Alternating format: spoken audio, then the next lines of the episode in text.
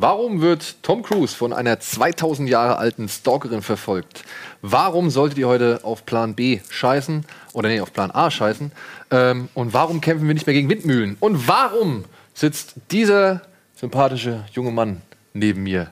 Das alles und mehr gleich bei Kino Plus. Jetzt bei Kino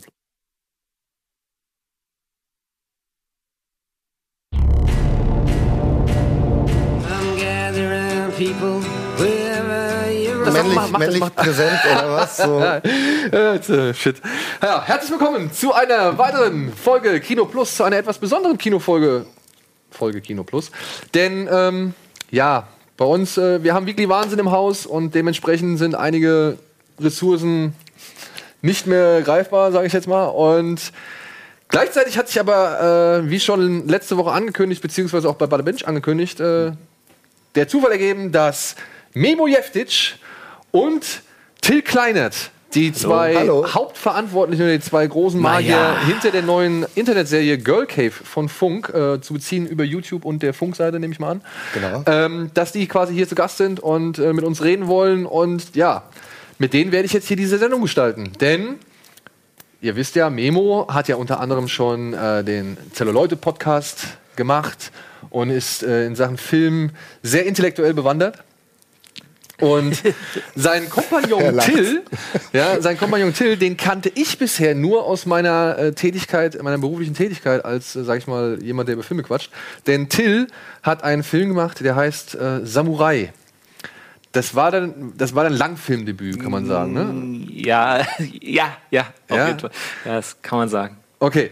Und äh, Also mit Kino, mit Kino. Der Film, kann man ja sagen, der Film lief im Kino. Der Film lief im Kino. Viele Leute, die ihn im Kino gesehen haben, das, äh, das darüber äh, schweigen wir uns aus. Aber jetzt kann ich mal, jetzt kann ich mal einen aus dem Nähkästchen plaudern, denn das Ding war ja, als du Samurai ins Kino gebracht hast, habe ich, glaube ich, noch, wann war das? 2014, Ende 2014 muss das gewesen sein. Ich habe da noch für irgendwelche, sage ich mal, Magazine geschrieben, die auch nicht unbedingt äh, wirklich was mit Film zu tun haben, beziehungsweise unter anderem auch mit Brüsten.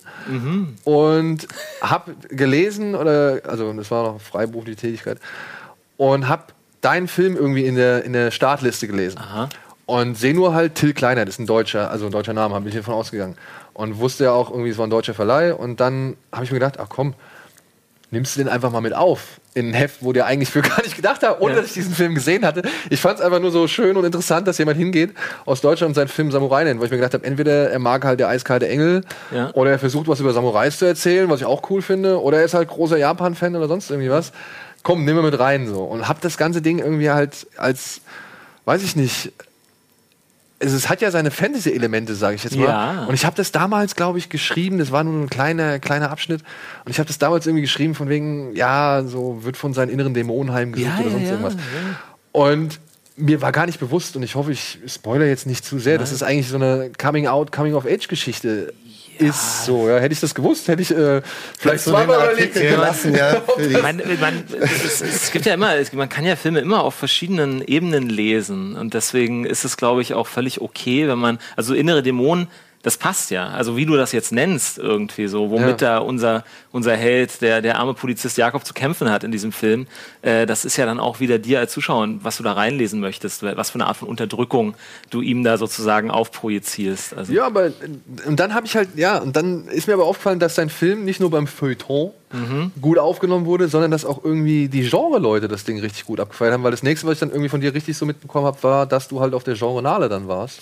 Genau, aber nur als nur, nur in Anführungszeichen als, als, als Diskussionsteilnehmer. Du, aber das war mir ja egal. Ja. Ich wusste nur in dem Moment so, okay, da ist jemand, ähm, der, der hat auch irgendwie Bezugspunkte oder der interessiert sich halt auch Ja, für ja. das. Ja, also er hat gar nicht irgendwie, also Das wäre, glaube ich, der primäre Bezugspunkt sogar. Also ich, Ja. glaube, ich glaube sogar, das ist eher der Weg rein in, in den filmischen Kosmos.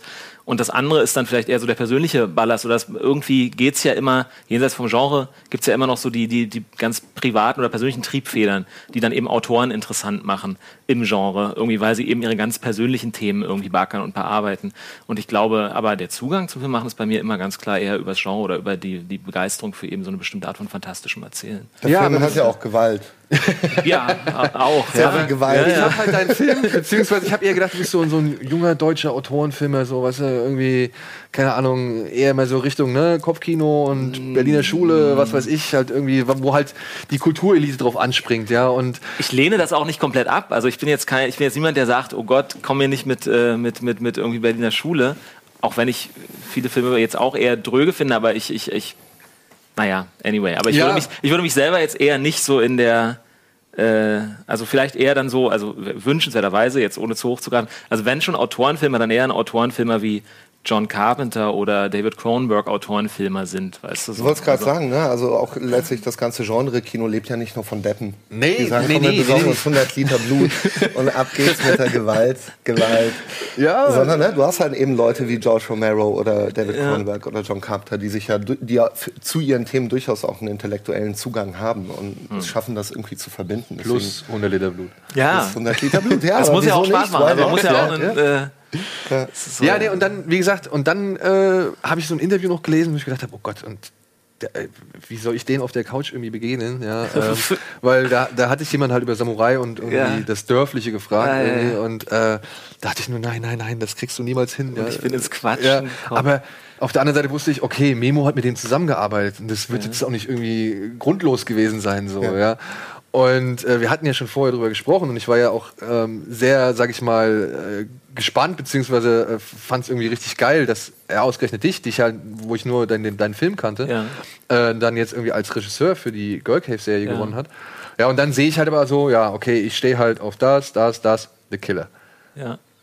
Und mir war, Ja, es ist, es ist einer unserer gemeinsamen Lieblingsfilme. Ja, unser, unsere, unsere, unsere äh, äh, Beziehung äh, geht ja quasi, unsere kreative Beziehung geht ja auch viel weiter zurück noch als der Samurai. Also der, der Samurai ist ja nicht der Grund, warum Memo mich äh, quasi äh, für Cave mit an Bord geholt hat. Sondern wie habt ja, ihr euch, also wie ist das entstanden? Wir haben zusammen studiert. Wir, waren, Ah. wir sind quasi ein Jahrgang an der DFFB, Mhm. äh, 2004, beide halt im Regiestudium gewesen. Und ich habe ja irgendwann abgebrochen, weil ich keinen Bock mehr hatte. Aber Till hat es durchgezogen, eben mit der Samurai. Yes, ich hab's geschafft. Aber, aber ich habe es geschafft. Ja. ja. Aber die Freundschaft ist halt geblieben. Und Ja. ne, war dann mal ruhiger und dann wieder mehr und so. Ja. Und dann hat man sich so immer wieder angenähert. Und wir haben ja für Dreisat damals diesen 30 Jahre Dreisat-Film 30 Jahre. Einsamkeit. 30 Jahre Einsamkeit, der Originaltitel, den sie nicht wollten.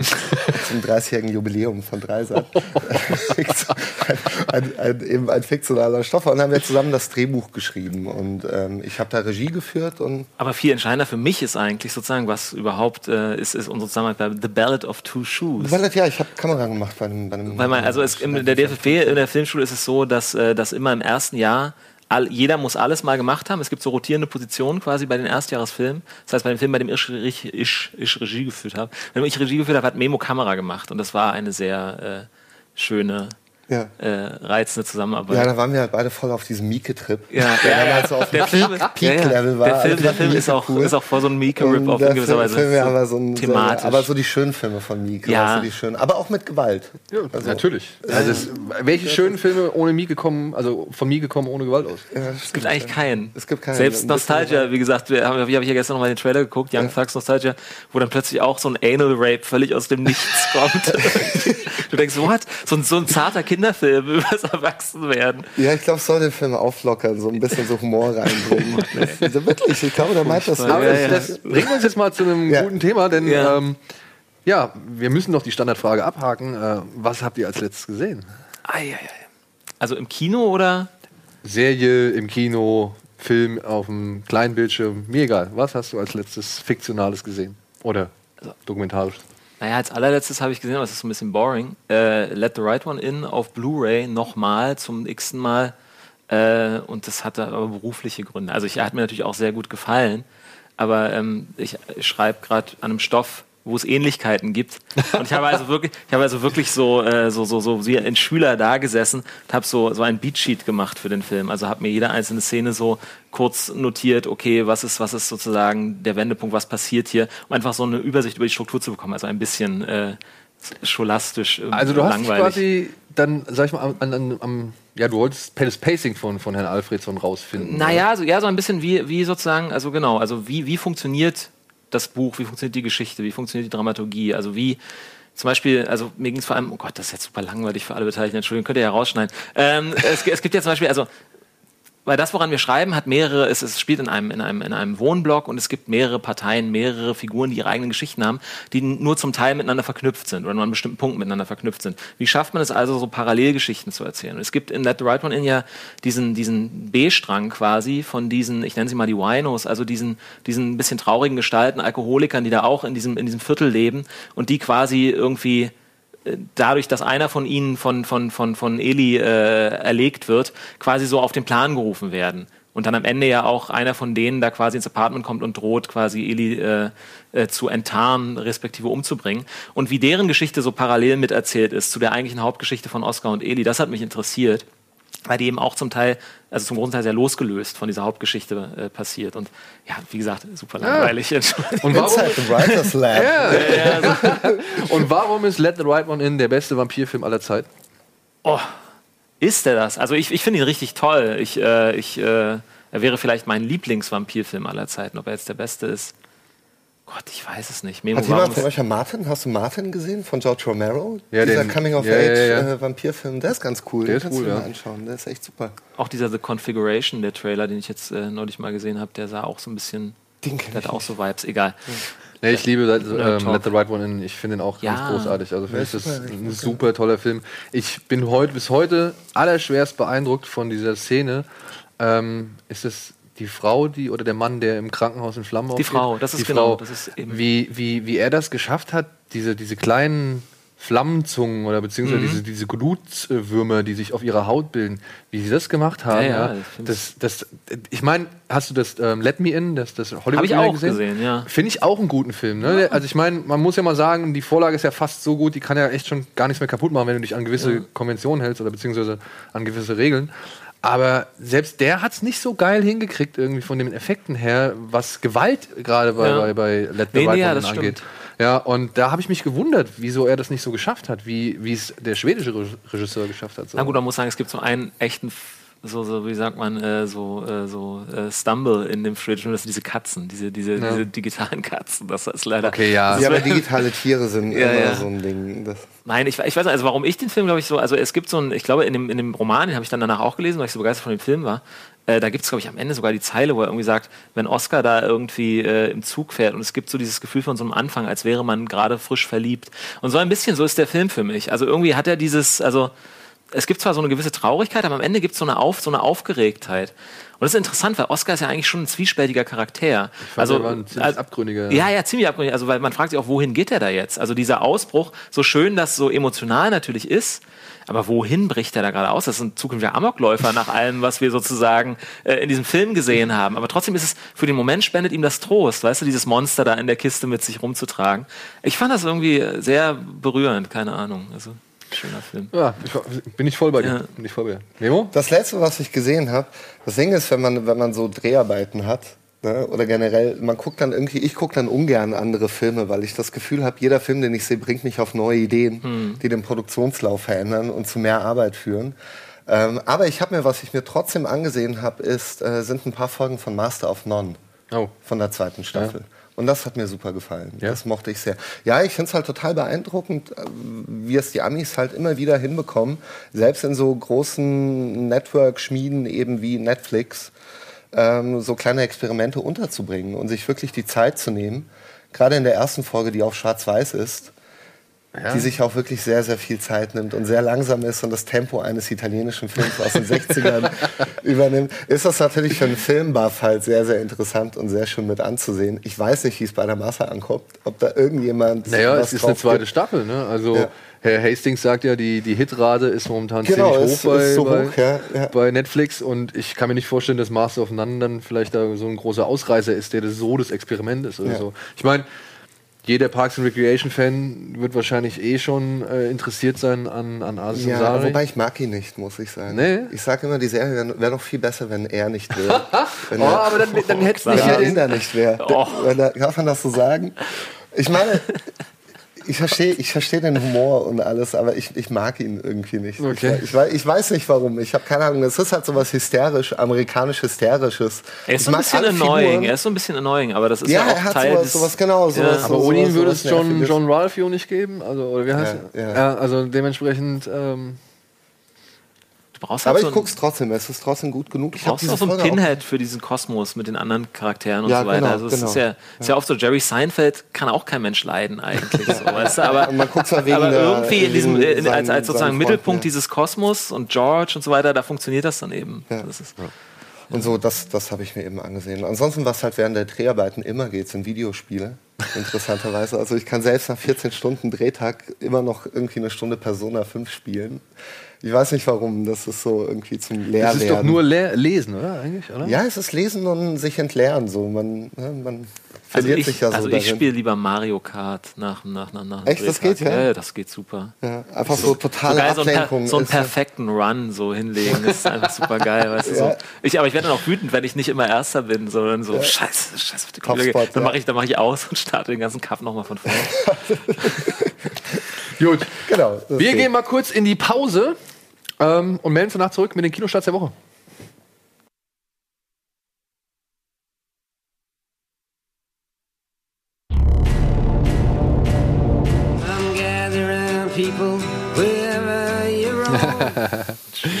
Ja, willkommen zurück bei Kino Plus, einer kleinen, äh, wie soll man sagen, vielleicht Spezialausgabe mit Till Kleinert und Memo Jeftic, heute ausnahmsweise mal als äh, alleinige Gäste und äh, kein Co-Moderator. Und die beiden, ja, über, die, über deren Serie werden wir gleich noch reden, aber die beiden werden mich auch durch den Rest der Sendung begleiten und unter anderem auch durch die Kinostarts der Woche. It takes three months to get a reservation to this place. I just don't want to be with these people. It sounds super exclusive and sexy, like going to France.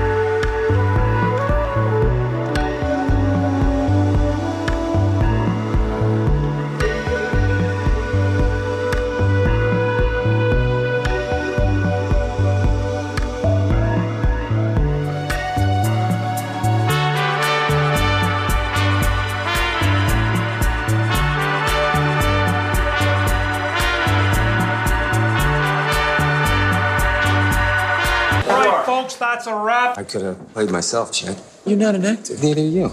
Well, that's true.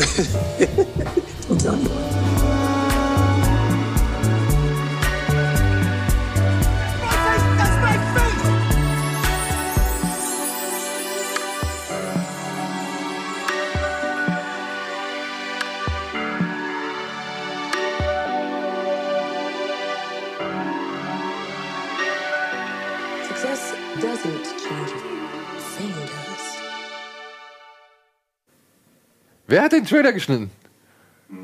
Nassi, ey, die macht einen Job das, nach dem anderen, ist echt geil. Das waren jetzt die ganzen Kinostarts der Woche. Ah, Ach, das Ja. waren alle. Das waren alle in einem Trailer zusammengepackt. Und ich fand, Nasty, die kriegt es immerhin so die gewissen Stimmungen aus, äh, also aus. Ich meine, so ein Trailer versucht natürlich möglichst alles Stimmungen seiner, seines Films irgendwie abzubilden, aber halt sie, sie krallt sich da immer so die einzelnen Stimmungen raus, irgendwie die zusammenpassen und sch- schafft die immer in so eine geile Kette. Ey, das ja, echt sehr gut, sehr gut. Ähm, ja, äh, ihr habt euch gewundert, warum Whitney Houston da ist, ne? Ja. Ja. Äh, ein Film, den kann ich, zu dem kann ich nicht so viel sagen, aber vielleicht ist er interessant, weil ich finde es interessant. Es gibt einen Film, der heißt jetzt, oder eine Dokumentation, die heißt Whitney, Can I Be Me? okay. Ja, ist von äh, zwei äh, Dokumentarregisseuren namens Nick Broomfeld und Rudy Dolezal. Oder Dolezal. Ähm, die haben von schon. Tribeca. Die haben schon ähm, Dokus über Nirvana gemacht und über mehrere andere Musiker.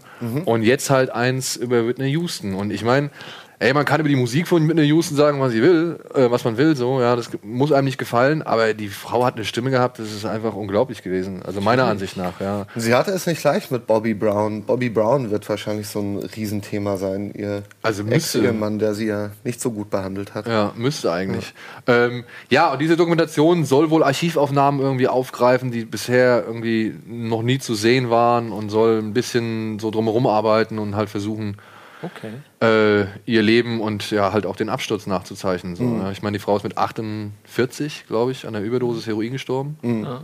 Und ähm, ja, äh, für mich ist sowas immer interessant. Also ich, Ja, ja. ich habe mir auch diesen Amy angeguckt, über Amy Winehouse, den fand ich sehr gut gemacht. Äh, und äh, halt auch krass, so zu sehen, wie äh, hart, ja, wie, wie krass diese Frau einfach im Blitzlichtgewitter stand. Und bei Whitney Houston wird es auch echt, glaube ich, nicht anders gewesen sein. und Äh, sowas interessiert mich da immer. Ja. Natürlich. Also da geht es mir nicht unbedingt um das Leid, irgendwie, da, an dem ich mich da ergötzen möchte, sondern einfach, wie es irgendwie vielleicht die Doku- Dokumentation schafft, zu zeigen, darüber, ja genau, Ja. eine Dokumentation über Biggie und Tupac, genau, jeweils haben sie gemacht. Wie halt die Dokumentation schafft, irgendwie das vielleicht mal zu vermitteln, also dass man irgendwie vielleicht einen Einblick davon Na, darum, es bekommt. geht ja um diese Nachvollziehbarkeit. Das Genau. wundern sich ja immer Leute, wie kann es sein, dass du top of the game bist, im Grunde so viel Geld hast, dass du nie ausgeben kannst in deinem Leben und trotzdem abstürzt. Ja. Weißt du, als wäre es eine Frage von genug Einkommen, um halt so einen psychischen Absturz irgendwie zu verhindern. Aber so ist es ja nicht. Ich glaube, so ein Leben zu leben ist mit derart vielen, es ist ja ein dauerhaft psychotischer Zustand, wo die ganze Welt sich um einen selbst dreht. Und ich glaube, dann ist es nicht fern, auch irgendwann wirklich abzudrehen. Ich habe letztens eine Reportage gesehen, das ist total abgefahren. Die Hauptdarstellerin aus Shining, die wird Ja, Shelley die ist ja, die ist ja auch. Shelley Duvall, die, die wird wie so eine crazy cat lady, also fernab von jeder Realität, irgendwo am Ortsrand lebt, irgendwo am Ort von, äh, am Rand von, von Los Angeles Ja. und komplett durchgedreht ist einfach. Und das finde ich halt abgefahren. Die, aber ich meine, hast du mal diese, diese Aufnahmen gesehen, wie Kubrick sie rangenommen hat? Das Ja, ja. Es gibt, diese, es gibt diese Dokumentation, Genau. die, die seine Tochter, glaube ich, gemacht hat während Ja, der genau, die Dreharbeiten. Scientology-Tochter. Ja, ja. Zeit- Ach, da, da, davon wusste ich Ach, das war ja der nichts. Bruch zwischen Kubrick Ach und so, seiner Tochter, weil okay. sie zu Scientology ist irgendwann. Oh, Ja. okay. Ja, da, da sieht man, da, da ist es schon so ein bisschen, da wird sie schon so ein bisschen. Ich meine, ich glaube, das ist, glaube ich, eher so eine Unvereinbarkeit von Charakteren. Ich glaube, Shelley Duvall hat einfach sich eine Art von. Also jetzt so aus Regieperspektive, so äh, be- behaupte ich jetzt mal so ferndiagnostisch, ne? keine Ahnung.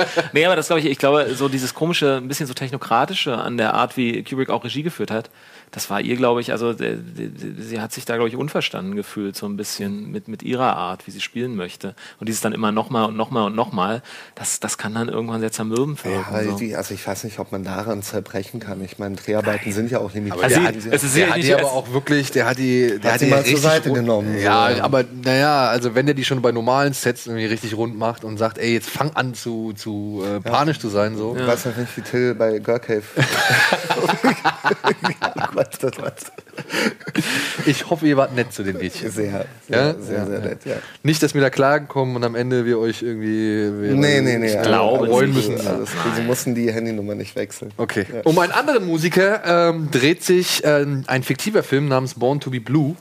Ähm, ist ein Biopic über den Jazzmusiker oder Jazztrompeter äh, Chet Baker, beziehungsweise Swing-Trompeter.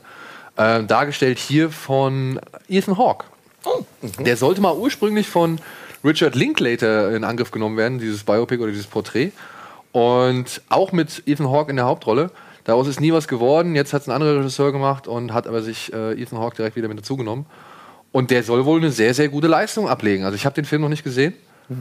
Aber ähm, auch sowas. Ne? Ich meine, ich habe mir diesen äh, damals, äh, obwohl ich eigentlich überhaupt keine Berührungspunkte großartig mit Ray Charles hatte, habe ich mir halt Ray angeguckt. So, ja? Ich meine, man hat natürlich auch gehört, ja klar, Jamie Foxx, Oscar und so. Aber Ray war ein guter Film. Also kannst du echt nichts gegen sagen. Und es war auch interessant mal zu sehen, dass jemand so fernab, ich meine, ich habe mit Jazz und so habe ich mit nichts zu tun. Ja, muss ich ehrlich sagen. Jazz. Ich auch nicht. Ja, der Mann war halt, wie gesagt, der war halt äh, Mitbegründer einer gesamten Musikrichtung und äh, gleichzeitig aber auch ein schwere Nöter, mit dem es keine Frau lange ausgehalten hat, wie halt auch schwer heroinabhängig. Ja? Und hat mal irgendwann wohl vor einer, genau, da sieht man es, vor einer äh, Kneipe echt eine fiese Schlägerei kassiert und da wurden ihm die Vorderzähne ausgeschlagen. Und eigentlich hieß es, dass er nie wieder, sag ich mal, Trompete spielen kann, aber das muss er dann wohl geschafft haben. Ja. Rise and Fall. and ja. Rise. Ja. Und äh, ja. Wie Batman halt, ne? Wie Batman, ja. Aber was ich interessant fand eben, ne, dass er offenbar so offen mit seinem Heroinkonsum umgegangen ist, dass er sogar in der Maske halt die, ne, die Schlaufe um den Arm hat. It's okay. Kleine Medizin. Ja, oder halt Method Acting Oder, ja. extrem. Das ja. war mal interessant, ob es wirklich, ob's wirklich Method Acting gab, das so, so weit ging, dass sich jemand einen Schuss Eine gesetzt Habit, hat. jemand hat sich eine Habit zugelegt. Ich weiß, Ja, ich ja, weiß, ja, es gab mal. Ich glaube nicht bei The Nick, doch, ich meine bei The Nick, da haben, hat, äh, die, da kam die Produktion wohl arg ins Schleudern, weil ähm, hier Clive Owen gesagt hat, ja, er möchte eigentlich schon gerne mal irgendwie Morphium oder was? äh, irgendwie sowas in der Richtung, Ja. ja, um halt ne, die Authentizität davon irgendwie rüberbringen zu können Ja. oder so. Und da gab es wohl ein bisschen Gab's äh, Stress, ja. ja, Sch- Schweißperlen auf der. Stirn. Oh, man. Ja. So, dann haben wir noch einen Film, über den müssen wir auch nicht so lange reden, weil dazu hatten wir letzte Woche ein großes Special, beziehungsweise die Darsteller aus dem Film zu Gast. Er heißt Plan B, Scheiß auf Plan A. Ich dachte Wonder Woman. Eine Martial Arts äh, Actionkomödie hier aus Deutschland äh, mit ein paar B-Filmdarstellern, ein paar Das ist die Fernsehdarstellern. Oberbaumbrücke. genau.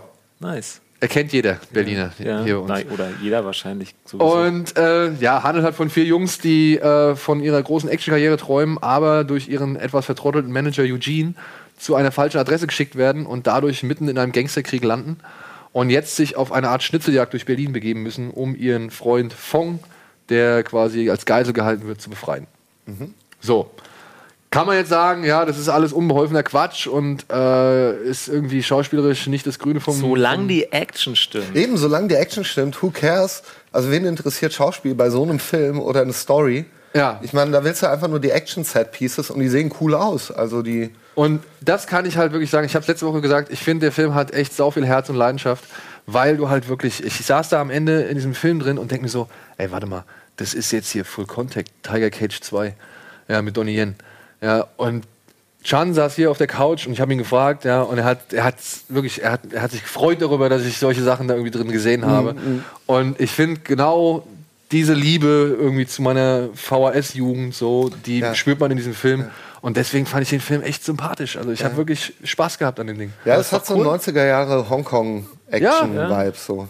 Und dabei aber auch gleichzeitig so ein bisschen, ja, auch so so ein bisschen Bud Spencer und Terence Hill. Also So ein bisschen albern, wenn sie Ja. Sind die Sprüche so gut? Halt, ja. Ja, So ey, One-Liner, snappy One-Liner. so Slappy One, die sind teilweise So auch snappy die sind halt die bei Bud Spencer und Terence Hill aber auch nicht. ja, eben, verpuppen der, die, aber oder sind halt auch nicht Ja. wirklich das, das, das humorvollste, äh, was es irgendwie im, im Stapel gibt. So. aber geil. nichtsdestotrotz, Okay. ich sitze durch diesen Film und denke am Anfang, oh je, und denke mir am Ende, oh geil. So, ja, also wirklich, und ich war berührt. Ich war wirklich berührt, schön. wie dieser Film meine Nostalgie irgendwie anspricht und kitzelt. Und ja, mehr möchte ich eigentlich gar nicht sagen. Ja, das ist, Weißt geht, du- geht bitte rein, das ist ein schöner. Weißt du, was für ein Kinostart der hat? Also was für, was für Kinos der läuft? Ist es jetzt so Die gehen, also die Jungs oder? sind jetzt unter, unter anderem jetzt in Deutschland auf Kinotour. Also Mhm. die haben jetzt so ein paar Stationen, wo sie den Film mit begleiten.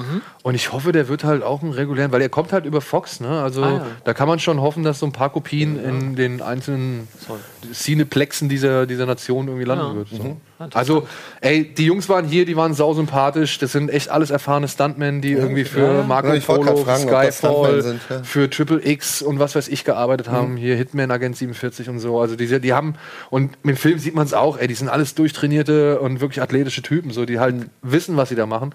Und dann hörst du halt, dass sie 30 Minuten Action in sechs Tagen abgefilmt haben. Ja, Oh, also, sechs Tage, nice. echt krass. ja. Und also wirklich, verdient einfach meinen Respekt. Äh, Habe ich, hab ich sehr genossen, den Film.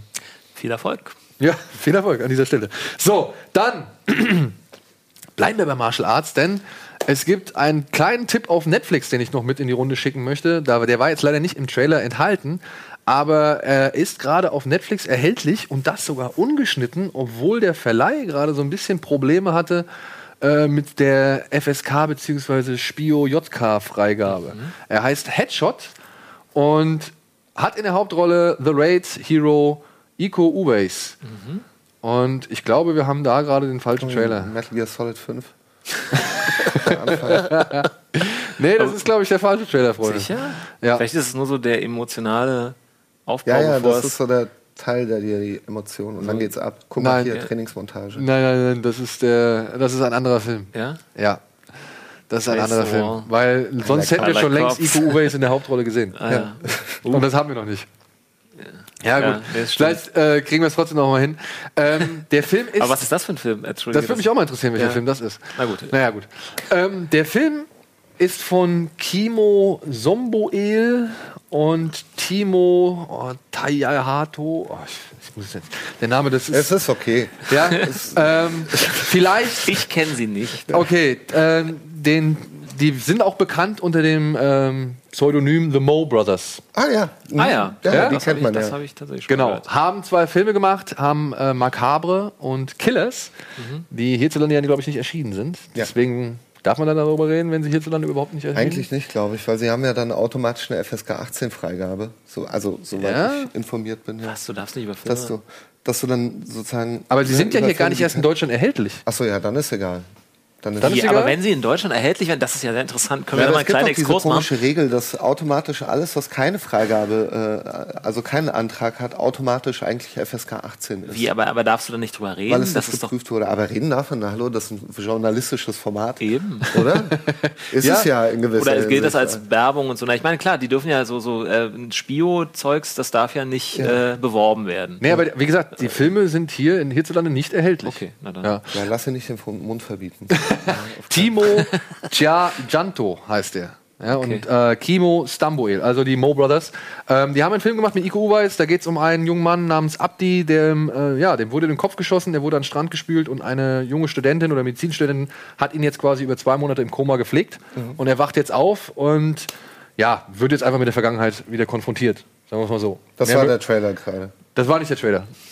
Aber da lag doch im Krankenhaus. Und da war doch die Frau, die hat gesagt, I like cops. Dann hat er mit Ja, aber Und ich glaube, nochmal. das. Also du hast Chico Uweis in diesem Trailer nicht gesehen, oder? nee, Vielleicht hat, er sich, vielleicht hat er sich stark verändert. Und er hat sich dementsprechend, verändert für die Rolle.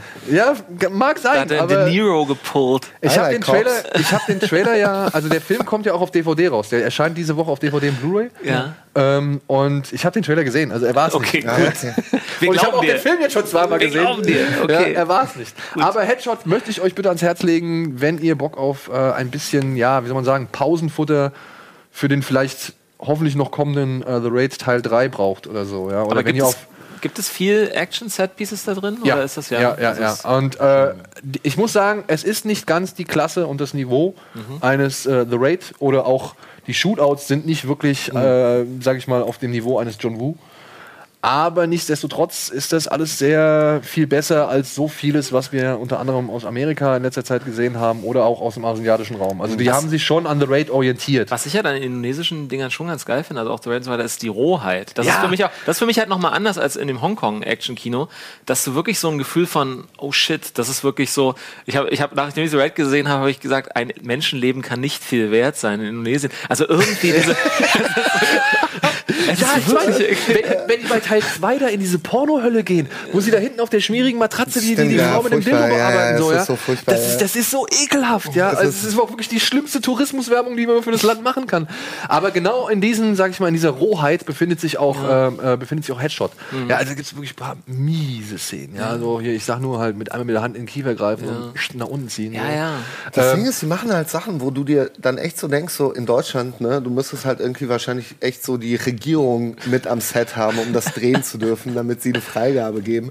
Und ich glaube, die machen es einfach, habe ich oft das Gefühl, so, ja, komm, fuck it. Ich meine, wenn da jetzt jemand irgendwie sich wirklich verletzt Also wie hat, es in ist diesen halt langen, so. wie es in diesen langen Takes sozusagen, in denen du ja auch wirklich so einen guten Überblick hast, was ich auch eben sehr schätze, die dann aber zum Teil eben auch die Kamera, wie nah die Kamera dann aber irgendwie auch, Ja. und du siehst, das ist eine Optik, das ist keine lange Brennweite. Die müssen wahnsinnig nah dran gewesen sein mit der Kamera, um irgendwie jetzt das alles, und dass da nicht permanent irgendwie Equipment zu Bruch geht, sich Leute wirklich die Fresse polieren Ja, gegenseitig. gut, ja, die üben halt auf sechs Monate. Ja, ja, na klar, aber es ist trotzdem, also ich finde es ultra Ich habe die. Proben Also gesehen, da gibt es ein geiles Video auf YouTube, wo sie einen Fight quasi durchgeprobt haben in der Turnhalle. Ja. Das ist total abgefahren. Ja. Also die können das wirklich komplett am Stück durchspielen. Und war das nicht auch in The Raid mit den Messern? Ja, ja, ja. Diese ständige Zack, Zack, Ja, Zack, zack, zack, zack, zack, zack, zack, zack. Ja, das ist halt. Unfassbar. Aber das ist so eine Ja, das geile Idee. Ich finde Aber das, das ist da bei, bei Headshot auch, ne? Also da wird halt nicht so ein Messereimer irgendwie reingerammt sondern, oder so ein Schlagstock, sondern wird dann halt mit dem Schlagstock gleich. Immer so so. dieses kleine Messer und dann ja, viele, viele Tausende von kleinen Stichen. Tausend ne? Nadelstiche. Das ist ja so ein bisschen für mich das, was Jackie Chan, Jackie Chans großartiger Einfall, war ja irgendwann die Stellen, gegen die er dann tritt bei seinem Gegner vorher einzumehlen. Ja, genau. Damit es halt so aufstaubt, um dem halt dem, dem Patch so einen visuellen Ja. Effekt zu geben. So ein bisschen ist es auch mit diesem Messerchen, so Ja, auf so einer Tonebene. Halt.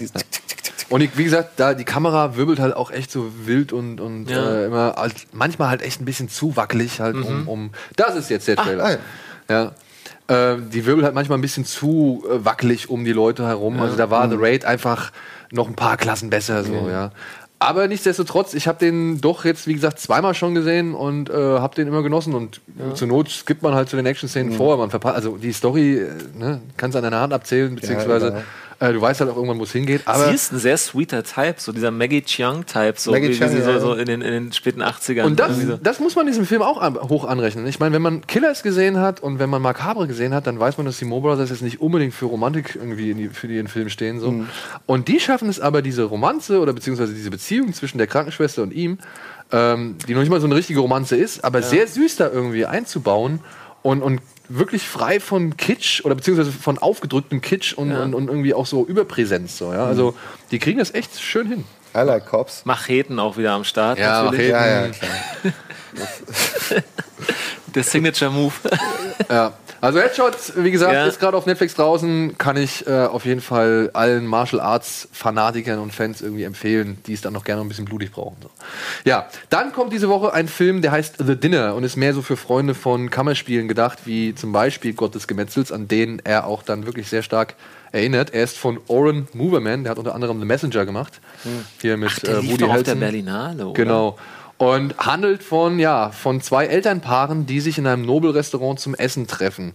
Äh, Richard Gere ist hier Politiker, Abgeordneter, der gerade hier dick Kampagne am Laufen hat und auch ständig noch seine Politberaterin mit im Hintergrund hat. Seine neue Frau, äh, Catherine, ist mit dabei, gespielt von Caitlin ist mit dabei, gespielt von Rebecca Hall.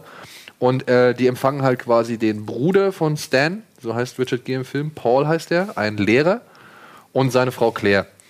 Und die treffen sich halt aus einem. Jetzt schon nicht mehr hinterher. Ja gut, es sind, wir- pass auf, machen wir es kurz. Ja. Es sind zwei Elternpaare, die treffen sich, weil die Söhne, die beiden Söhne, die die jeweils haben, halt gemeinsam eine ziemlich, ziemlich, ziemlich, ziemlich, ziemlich große Scheiße gebaut Okay. haben. Ja, und jetzt nun beraten wollen, Wie damit umzugehen. wie damit Ob sie die umzugehen Kinder ist. umbringen lassen oder nicht? Zum Beispiel. Oder ob sie halt das Ganze halt vertuschen lassen oder Ah nicht. ja. Ja. Das ist interessant. Und daraus entsteht ein Film, der ist ein bisschen zu lang. Ja, der ist zwei Stunden lang so, äh, was ein bisschen schade ist. Ähm, und der verliert sich halt auch irgendwie in so ein paar Rückblenden und dann gibt's dann so eine Gettysburg, äh, was weiß ich, so ein Gettysburg-Vortrag, der mitten im Film, der auch echt ewig lang ist so. Und das ist ein bisschen schade, weil er dadurch eigentlich die eigentlichen Themen, die wirklich äh, nicht zum einen auch aktuell sind, ja, wie man ja hier in Deutschland auch mitbekommen hat, äh, was Jugendliche teilweise anstellen. Und ähm, aber auch gleichzeitig halt so mit der amerikanischen Moral halt irgendwie wirklich hart ins Gericht gehen. Und es ist wirklich gut gespielt. Kann man nicht sagen. Alle vier Hauptdarsteller sind durch die Bank War weg das echt gut. War das Chloe Sevigny oder? Ja, Chloe Ja, Sevigny spielt, äh, spielt auch mit. Die spielt aber eher dann in Rückblenden eine Rolle. Okay. Aber gerade hier Steve Coogan, den man ja eigentlich eher so aus Comedy-Rollen kennt, Ja. Hammer.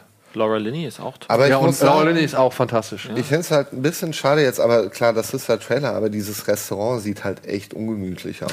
Also ich weiß nicht, ob ich dort für 500 Dollar mit meiner Frau essen gehen würde.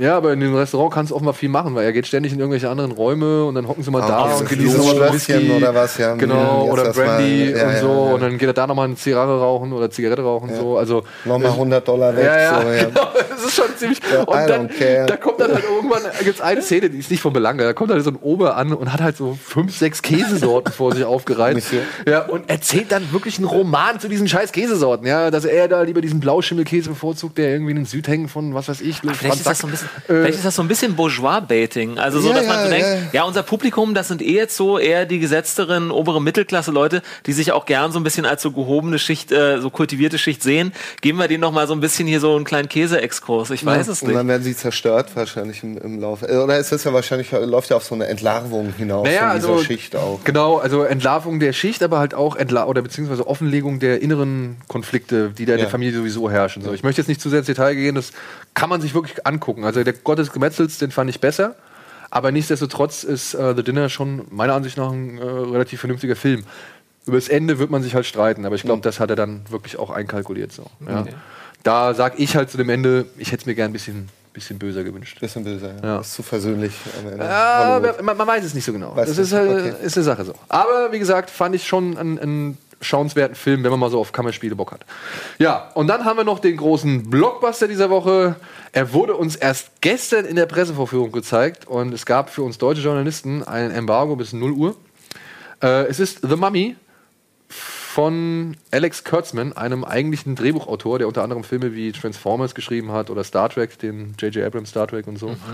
Und ja, in der Hauptrolle Tom Cruise, der hier einen Abenteurer oder einen Militäraufklärer namens Rick Morton spielt, die sich irgendwie, ja, der zusammen mit seinem Kumpel oder seinem Kameraden äh, sehr weit von der Truppe entfernt hat, um einen Schatz zu suchen oder einer Schatzkarte zu folgen, die er dieser Archäologin da, die man gerade eben gesehen hat, ähm, geklaut hat. Und dabei geraten sie so ein bisschen in Trouble und müssen einen Luftangriff anfordern. Und dieser Luftangriff, das sind wirklich die ersten zehn Minuten des Films, äh, legt halt diese Grabkammer frei im heutigen Irak. Problem an dieser Grabkammer ist, sie ist ägyptisch. Ja. Und der Film heißt Die Mumie. Ihr werdet euch jetzt denken, was passiert. Ne? Also die holen da die Mumie kann's mir raus. nicht vorstellen. Und äh, es passiert eigentlich dann. Spannend bis zum Schluss. Es passiert dann halt, ja, äh, quatschiges Popcorn-Kino mit äh, Mission Impossible Action-Einschlägen. Äh, ein bisschen, muss man sagen, ein paar Horrormomente sind drin, die sind auch gar nicht mal so verkehrt. Und auch ein paar witzigen Momenten, die halt irgendwie gerade zu Beginn ein gewisses äh, Uncharted-Gefühl erzeugen. Also als würde Tom Das sieht ein bisschen nach Uncharted aus. Ja.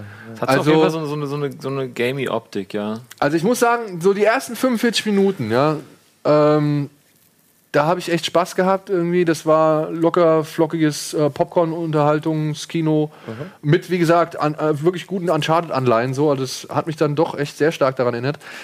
Dann ist der Film aber, und das muss man jetzt dazu sagen, der Startschuss für eine neue Franchise oder eine neue Filmreihe namens Dark Universe. Universal Pictures will alle Monster-Klassiker neu auflegen. Nochmal? Ah, nochmal. Okay. Aber äh, mit dem Gimmick oder dem Trick halt, dass jetzt alle in einem Shared Univer- Universe. Shared Universe. Shared Universe, ja, ja. dass jetzt alle in einem Universum spielen. Natürlich. Und, ähm, ja. Hey. und das ist halt so das eigentlich, was dem Film so ein bisschen das Genick bricht, denn ähm, dadurch wird er irgendwie spätestens ab äh, ja, diesen 45 Minuten sehr uneinheitlich so, weil ähm, er lässt halt irgendwie, er vergisst halt irgendwie eigentlich, dass er die Mumie remaken will und konzentriert sich halt echt zu einem Großteil wirklich auf diesen Aufbau dieses neuen Universe. So, ja, Aber ist das ein komplettes, also kompletter Reboot im Grunde von diesem ganzen? Ja. Weil Ja, es ja, gibt ja, ja, ja. diese Mummy-Filme. Genau, genau. Aber das ist halt so ein kompletter Reboot halt. Auf, auf Popcorn-Action und Topstar, äh, äh, sag ich mal, Charisma geeicht. Aber ich meine, und, und sie gehen sozusagen schon auf so die quasi die Universal Monster, die Klassiker zurück, die sie jetzt genau. alle so re- also Frankensteins Braut Ja, ja. soll kommen, der Unsichtbare soll kommen. Es ist, so ein bisschen, ja. es ist so ein bisschen schade, weil sie hatten ja schon mal dieses Shared Universe in den 30ern, in gewisser Weise. Es gab ja dann auch diese The Wolfman meets irgendwas und so weiter.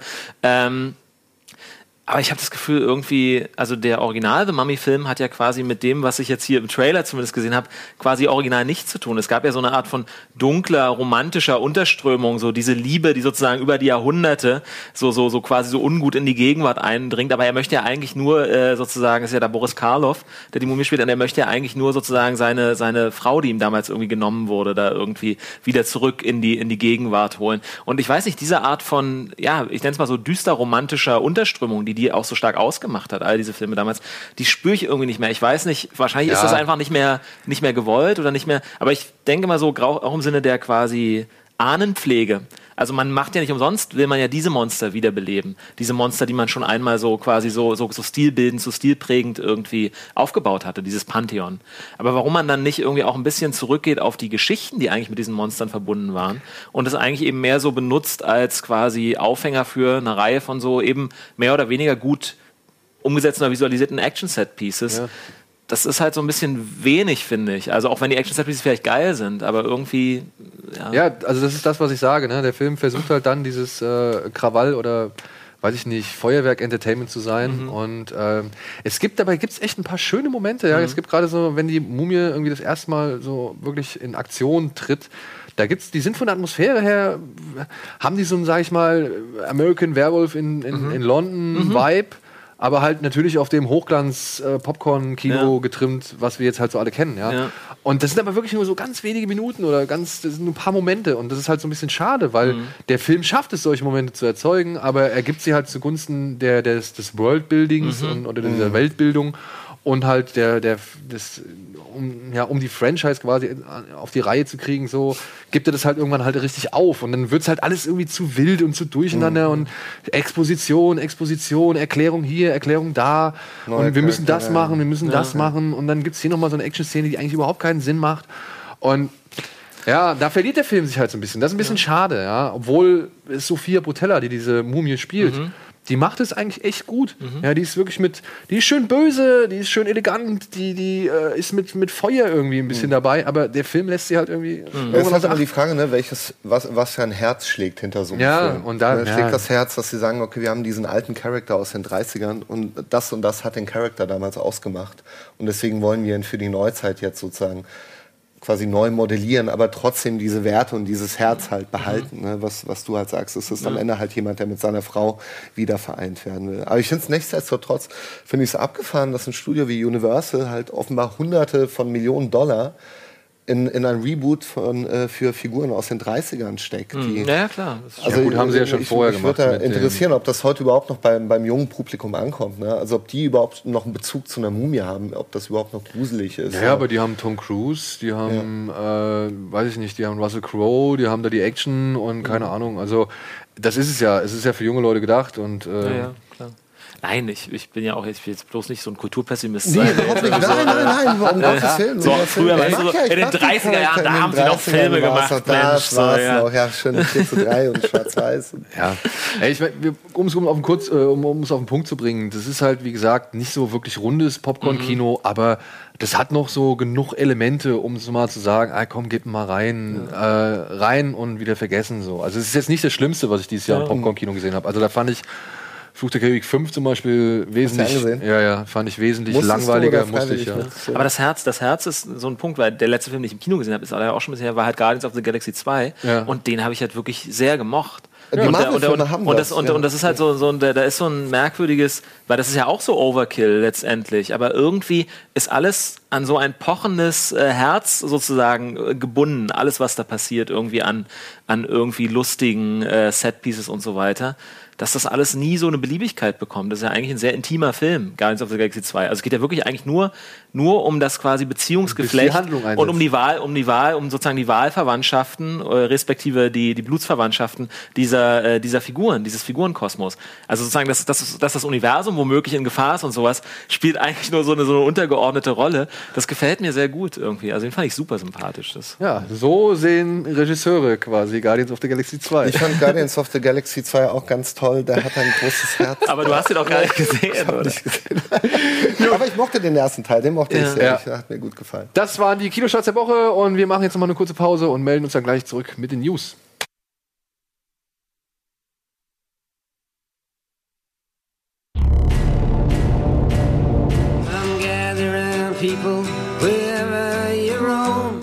Ich hätte gerne, ich hätte gerne eine Taube, die sich ausbreitet und zum Pluszeichen wird. Und dann hätte ich gerne die Panflöte aus The Killer. ja, das ist mein, mein Wunsch, Alvin. Ich hoffe, du kannst ihn irgendwann mal eines Tages realisieren. Willkommen zurück bei Kino Plus. Und bevor wir jetzt großartig wieder äh, in die Vorstellungsrunde verfallen, hier sind die News. The Man wohl finished Don Quixote. Terry Gilliam beendet nach fast 30 Jahren The Man Who Killed Don Quixote. Klartext. Neil Blomkamp äußert sich zu Alien 5 und dem Spin-off zu District 9. Klartext again. Dan Aykroyd disst das Ghostbusters Remake und seinen Regisseur. Spitzenidee Sony. Der Anbieter will Flugzeug- und TV-Fassungen ins Heimkino bringen. See you again, Space Cowboy. Ein Live-Action-Reboot zu Cowboy Bebop soll kommen. Ja, ihr habt die freie Wahl. Ja, Cowboy Bebop haben wir Cowboy im Bebop. Rocket- im Haben wir doch schon- haben wir doch schon zweiten gemacht. Folge haben wir das, das Main-Theme Das- haben wir verwurstet. We beat them Tank. to it. Wir haben, wir Tank, haben ja. schon das, das, das äh, Live-Action-Remake gemacht. Ähm, In der zweiten Folge. In der zweiten Folge, in der Bank, Bank- bei dem Nein, Banküberfall. wir Das benutzen, ist wir benutzen nur den Track. Bebop. Wir benutzen den, den, den Also den Track, den, den den, Track aus den Cowboy Bebop. Titelsong haben wir, haben wir benutzt. Tank. Ja, ich meine, ah, da will ich eigentlich später drüber reden, aber mir, Ah, ist ja. natürlich, mir ist natürlich Shallow Drunk Alive, äh, natürlich, das hast du mir ja schon mal vorher geschickt. Ja. Ähm, mir ist dann aber ansonsten nur noch Dings aufgefallen. Ähm, hier, Love Exposure. Love Exposure, genau. Ja, ja. Und The Killer, und The Killer und Killer, ja. Aber das hier, ja, ey, was soll man sagen halt? Ne? Ich weiß nicht, ob Hat Cowboy da Bebop Bock nicht schon zu, alt, zu, zu alt ist. Wer soll denn ne? das spielen? Also ist es, aber soll es als äh, amerikanische Produktion? Ja, ja, Nicolas Cage. Nicolas Cage. Oh der junge Nicolas Cage. Nick Cage. Aber im Notfall hat der junge Nicolas Cage, den es nicht mehr gibt, so CG de-aged. Ich weiß es nicht. Ja. Also ähm, es gibt noch keine, keine Besetzung bzw. kein Casting, da ist alles noch ähm, sehr am Anfang. Es ist nur bekannt, dass hier äh, Sunrise, die Produktionsfirma, die am Original mitgearbeitet hat, dass die wohl mit involviert ist. Der Drehbuchautor von Tor 3 ist wohl mit am Start. Und ja, viel weiter ist man halt noch Aber warte mal, der Drehbuchautor, aber hat Taika Waititi den nicht selber geschrieben? Ich dachte, dass er. Hat er den nicht selber geschrieben? Macht er nur Regie? Er wird wahrscheinlich mitgeschrieben haben, Okay, aber ich aber kann mir nicht- nicht vorstellen, okay. dass er den Er wird wahrscheinlich alleine der sein, der jetzt das Cowboy Nee, nee, nee. nee, Das nee, wäre nee. dann, Christopher das, das wäre ja dann erstmal interessant, auf jeden Fall, aber nee, okay. Ja, und äh, Produzent ist unter anderem einer von den Prison Break Produzenten. Okay. Ja, aber Und für was für Netflix, oder was? das, das weiß man noch nicht. Also Achso, das weiß steht auch noch nicht. nicht fest. nur, Also also Sie haben einfach nur gesagt, Realverfilmung. Genau. Okay. Aber eine Serie, glaube ich, wenn ich das richtig ja. verstanden habe. Und es wäre jetzt auch irgendwie schade, wenn man aus dem Stoff jetzt irgendwie nur einen Film macht, oder? Ja, ja. Ich meine, es sind jetzt, wie viele Folgen sind es insgesamt? 24? Ich meine, ich mag diese, ich glaube, das ist 90er, oder? Cowboy Bebop war, war 90er äh, Produktion. Ich mag halt diesen Anime-Stil von damals. Ist halt die 98. Frage, 98, ist halt die Frage, ne, was bleibt von sowas dann übrig? Es gibt so eine bestimmte Eleganz, die da drin steckt, so, so eine komische, so eine Jazz, jazzige, so Ja, eine ja, jazzige so, Eleganz. ja. Aber wie will man das sozusagen, also wie man, wie man diese Art Rhythmus quasi in real, also das ist halt so ein bisschen eine Frage. Weil natürlich gerade in Animation auch viel eben mit den Character Designs zu tun hat. Also dass Ja. du eben dann auch die Figuren so, also die Art, dieses, dieses schlanke, so ein bisschen, bisschen diese, diese so ein bisschen so lanky, äh, la- lanky äh, Gliedmaßen und so weiter. Also wie, wie will man jetzt solche so eine Art von Coolness, die man da äh, auf die Art erzeugen kann, Ja, ja. wie will man die jetzt aus so Realschauspielern rausholen? Aber gut, hey, why not? Naja, wenn du gute Schauspieler hast, äh, könntest du es schaffen. Oder wenn du halt so Naturtalente hast wie Ja. Nick Cage. Entschuldigung, Fahrt. John Fat, ja. Oder halt Nick Cage. Ja. Dann wäre das ganz geil. Aber Nick Cage, bitte jetzt mal ehrlich, der soll Ding Spike spielen oder was? Wieso nicht? Halt früher, Nick Cage früher. Weißt du, wie Nick Ja, Cage so- jetzt mittlerweile aussieht? Ist Liebe alt Regie, können wir ein Bild von Nicolas Cage einbauen? ja, nur mal, um das irgendwie klarzustellen. Ja, ähm, würdet ihr das, äh, also habt ihr Bock drauf? Also auf ein US-Remake von, von Ich finde Manga und Anime, also nee, Manga geht, aber Anime-Verfilmung immer sehr, sehr schwierig, weil sie sind immer unterbudgetiert. Es hat nie die Größe, sage ich mal, von, oder, oder ne, das, was der Anime irgendwie in dir weckt, dieses Gefühl von Größe und Eleganz und Schnelligkeit und Snappiness, erfüllen halt, die, die Filme wirken dann immer sehr schwerfällig im Vergleich dazu. Ja. Ich mach's einfacher, ich sage nein. Sehr gut. Ich hoffe, ihr sagt auch Nein zu folgender Idee. Äh, denn Sony hat jetzt irgendwie bekannt begeben, ähm, dass Ja, sie Mediamarkt. dass sie ihre sauberen Versionen jetzt ebenfalls anbieten. Das Ich verstehe nicht, was, ist eine, was ist eine saubere Version? Ne, was ist eine saubere Eine Version? Airplane-Version. Also, Eine Air Airplane-Version, also wo, Genau. so, wo irgendwie wo Flugzeugabstürze rausgeschnitten werden, damit die Leute keine Angst Achso, und bekommen. Sex und Gewalt und zum so. Beispiel, also die Filme, die halt dann nochmal fürs TV neu geschnitten werden oder zum Beispiel neu koloriert werden, wo zum Beispiel Blut dann schwärzer gemacht wird und nicht so rot ist und wo halt dann im Flugzeug die halt alle Flugzeug, sag ich mal, relevanten Dinge irgendwie rausfallen. Ich habe zum Beispiel mal, was habe ich gesehen? Hier den, den ähm, nicht Civil War, den Winter Soldier Captain America, den habe ich gesehen im Flugzeug oder den habe ich laufen lassen, weil mir langweilig Da war. stürzen dann die Flugzeugträger am Ende nicht ab, oder was? Und da gab es halt, nee, da gibt es ja am Anfang, also mittendrin gibt es ja diese Verfolgungsjagd, wo er über die Brücke fährt und dann kommt dieser Gleiter runter und das hat komplett alles Komplett gefehlt. rausgenommen, ja. Alles gefehlt, so, ja, wo ich mir dachte, ja, Freunde, ey, also das kann ja nicht eigentlich. Aber gut, saubere Versionen haben ja auch unsere Kindheit und Jugendzeit so ein bisschen begleitet. Also wie viele Filme Ja, man im und Fernsehen wie sehr haben wir gekotzt Und das war darüber furchtbar, natürlich. Das ist eine Es total hat so ein bisschen Idee. Ja, also, aber ich meine, ich mein, es hat also Curiosity ist es halt. Es hat halt so einen Curios- Curiosity-Faktor, weil wie gesagt so eine Airplane-Version, das sind die sind ja zum Teil oft auch sehr so arbitrary merkwürdig. Diese, also warum ist das jetzt sozusagen für Airplane äh, nicht? Okay, also es hat, ja, es hat ja oft auch so kulturelle, je nachdem auf welchen Strecken du fliegst, wer also auch die vermuteten Kunden sind, gibt es dann auch so kulturelle Differences in was so offensive als offensive betrachtet werden könnte. Also es wäre lustig, das so als wahlweise sich mit angucken zu können, einfach als, Ja. aus so äh, ja wissenschaftlichem Interesse quasi. Aber warum sollte man sich diese Filme so angucken wollen? Das Also, Nein, weil du im. Flugzeug nichts Besseres zu tun hast. Irgendwann ist dein 3DS leer, irgendwann ist der Kindle leer. Ja, aber es geht Und ja jetzt, aber worum es jetzt geht, ist, dass du dir die dann auf Blu-ray kaufen kannst in Ach dieser so, die Clean sollen Ja, das verkauft ist die also, Idee. Das zum einen, das zum einen, aber wenn du die halt irgendwie bei iTunes oder sonst Ja. irgendwie oder was weiß ich, welche Anbieter, Amazon, keine Ahnung, äh, wenn du dir da die nur reguläre Version Mhm. kaufst, so, kriegst du dann automatisch auch die saubere Version mit. Ist okay. Ich denke mir nur halt, warum? Aber es Ja? geht dann quasi okay. darum, dass wenn du aus einem Kulturkreis kommst, in dem zum Beispiel Kühe nicht gezeigt werden dürfen, kannst du dir dann einen Film, in dem sehr viele Kühe normalerweise vorkämen, kannst du ja ohne Ja, wie heißt, der, wie heißt dieser Ja, Viehtreiber-Film mit Kevin Costner, Open Range? Open Range. Ja, Open Range Ja, ohne Kühe. okay. Ja, oder Brokeback Mountain ohne ohne Ja, stimmt. Ohne- du ohne den guckst ganzen- Brokeback Mountain und siehst einen, einen Film über Freundschaft. Ja, aber zwar. Voll die beiden guten Ist doch voll Freunde, gut, so. voll guten Freunde. Ja, ja, ja. Ja, und du sie verlieren sie, über all die Jahre verlieren sie sich nie aus den Augen. Das ist Ja, doch ja, eigentlich und total dann helfen schön. sich gegenseitig bei den Eheproblemen Ja, und so. ja. Und du checkst es halt gar nicht. Und Nein, das, das, ist ja, Aber das, das ist ist ja genau das, was wir mit Backen, das ist ja genau das, was wir mit Backen machen müssen. Ja. Wir müssen, wir müssen diese, diese, diese, diese, diese Funkversion Ja. schneiden. Aber das ist halt meine Problem mit so einem, jetzt, ich habe das jetzt überspitzt ausgedrückt, ne? aber, aber wie weit willst du gehen? Also ab wann erreicht man so einen Punkt, wo ein Film halt derart bereinigt ist, dass er eigentlich überhaupt keinen, ne? also nicht mehr die ursprüngliche Intention Wert wirklich hat, weil jemand geschützt werden muss. Ja, aber wer muss geschützt werden? Nein, der der Zweijährige, der täglich Business nach L.A. fliegt, oder was? Naja, das Ding ist, ne, die Welt ist halt größer geworden. Und wenn du Filme heute machst. wenn du Filme heute machst, dann bedienst du halt die Welt, du bedienst dich mehr. Nice, gut, ja, sehr gut. Weiter, gut, mach ja. weiter, ja. Die Welt ist größer geworden. Und was hast du? Ist gut. ist gut. Alles Ja, gut. du weißt, was Perfekter ich. Sprech. Ja, ja, einfach. Ja. Aber komm, Wo ist Eddie? Ich würde, ich würde sehr gerne Eddies Meinung zu der ganzen Nummer hören. Am besten in Form von einem der, der würde sagen, guck Spinne an, Ah, ja, guck schon an. fertig.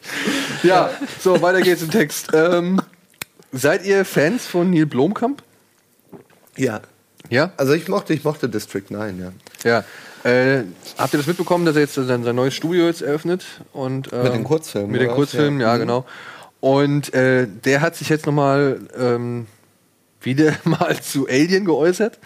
Ja, ich habe also es, es gibt Artikel, da wird es nicht erwähnt, aber ich habe einen IGN-Artikel gehabt, da sagt er halt hier wirklich klipp und klar, wegen Ridley Scott ist das Mhm. Ding auf jeden Fall jetzt wirklich mausetot. Also seine Version von einem Alien 5. Ja. Ja. Ähm, was ich schon ziemlich äh, krass finde, beziehungsweise offensiv. Normalerweise machen ja, macht man es ja nicht so. Ja. Aber an welchem Punkt ist denn überhaupt dieses, dieses, dieses, also es war ja nicht nur ein Rumor, aber ich habe mich schon gefragt, weil ich meine, Ridley Scott hat ja an seinem Alien Covenant auch gearbeitet, parallel quasi schon. Das war ja klar, dass der entsteht, während dann diese, diese, diese, diese, diese Ansagen dann irgendwie Neil Blomkamp macht Designs für Alien 5 und dass die sich in irgendeiner Form, also klar, man kann sagen, das eine ist Prequel, das andere ist dann Weiterführung oder wie auch immer, aber dass sich irgendwann sozusagen das das ist ja auch kein Franchise wie die Avengers oder irgendwas, wo du jetzt ewig viel, das ist ja ein, sehr deutlich limitierteres Universum, in dem, in dem sich sozusagen auch Handschriften oder Ideen, wenn die so parallel entwickelt werden, so ein bisschen ins Gege kommen können. Ich habe mich eh gefragt, warum das so lange quasi so, so parallel äh, laufen konnte.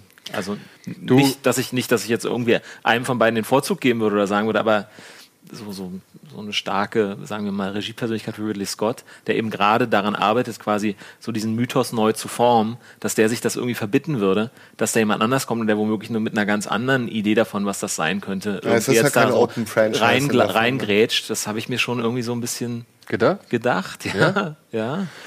Naja, ich. Aber warum? Ich meine, Genet und, und, und äh, Cameron und Ja, aber Dings- das war, das war nie parallel. Also das meine ich sozusagen gerade reitet äh, für Ridley Scott jetzt ziemlich viel daran, also auch was so seine eigene Arbeit be betrifft, ne, irgendwie. Also es geht eher um diese Parallelentwicklung. Du sagst irgendwie, so ich bin jetzt weg vom Alien-Franchise, jetzt macht jemand anders mal irgendwie so sein Ding damit und so. Aber das jetzt gerade ist ja quasi wirklich wie zur gleichen Zeit hast du Coverage für zwei völlig unterschiedliche äh, sozusagen Entwicklungsstränge da drin. Visionen, Ich glaub, das, oder Visionen, wohin das gehen ja. könnte. Aber, äh, also, ich weiß nicht. Ich, ich sage nicht, dass ich das gut heiße. Ich, Ja. ich, ich sage nur, ich habe es mir sozusagen quasi schon es ist natürlich gedacht. unglücklich, aber Ja. im Endeffekt hast du doch nur noch mehr Geld, das du einnehmen kannst.